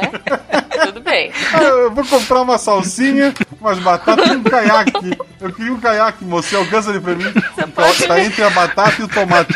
Você desse um caiaque daquele pra mim que eu vou levar pra casa? É, Você pode pôr essas batatas e coisas pra levar dentro do caiaque. sabe? É, isso. Tu já pode pôr tudo no rio que eu vou pra casa filmando hoje. Ok. Ah, É você. William Kudaka. É, Álcool. é eu pensei em fralda, mas. Kudaka, ok. Des- Desculpa, cara, por favor. Não nos abandone. Tu pode ser azeite se tu quiser. William A-U-K. William Azeite Inglês. Azeite Boa. inglês. Ok. E pra terminar, William Spengler. Maionese Também. alemã. Boa. Maionese alemã. Ou, ou aquela mostarda. Mostarda. Isso que eu ia falar, desculpa, mostarda alemã. Não falei maionese. É. Não. Mostarda alemã. Pessoal, muito obrigado a todos vocês que ficaram até aqui nos aturando nos ouvindo. Desculpa a você, patrono, que foi zoado. Desculpa a você que não foi zoado. Desculpa a você que virou azeite. Nós amamos muito, você, muito vocês. Você Isso. que não pode ser nosso patrono, não pode doar nem um real. Sinto que você deve ser universitário, porque essa fase é difícil, mas um dia você vai se formar, lembra da gente. Sim. Isso. Você pode nos apoiar nas redes sociais. Siga o arroba Portal Defiante. Sempre que sair um episódio novo, olhe no post quem foram as pessoas que participaram. Procure o Twitter dessas pessoas. Agradeça o episódio, divulgue. Eu sou o arroba Marcelo Guaxinim. Aqui comigo hoje estava o arroba Fernandes Tarek e a arroba Jujubavi. Sim. Sigam esses três arrobas. O, o Malta não tá aqui, então ele que se vire. Sigam o arroba Portal Deviante. Nos ame, deixe seu É. comentário e até semana que vem. indique temas, temas para leitura de patronos do mês que vem. Boa, boa. Abraça um estranho. Tem alguém do seu lado agora? E uma árvore. Abraça uma Abraça árvore ele. também. Ame os Beijo. animais e use o fio dental. Tchau. Isso, ame os animais e os camisinhos. Fio dental.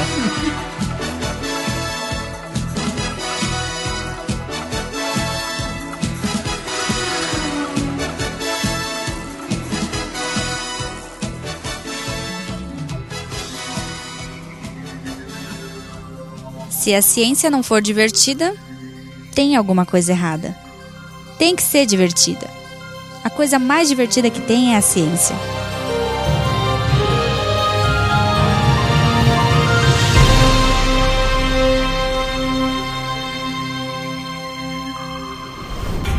Este programa foi editado por Tapcast. Edições e Produções de Podcast.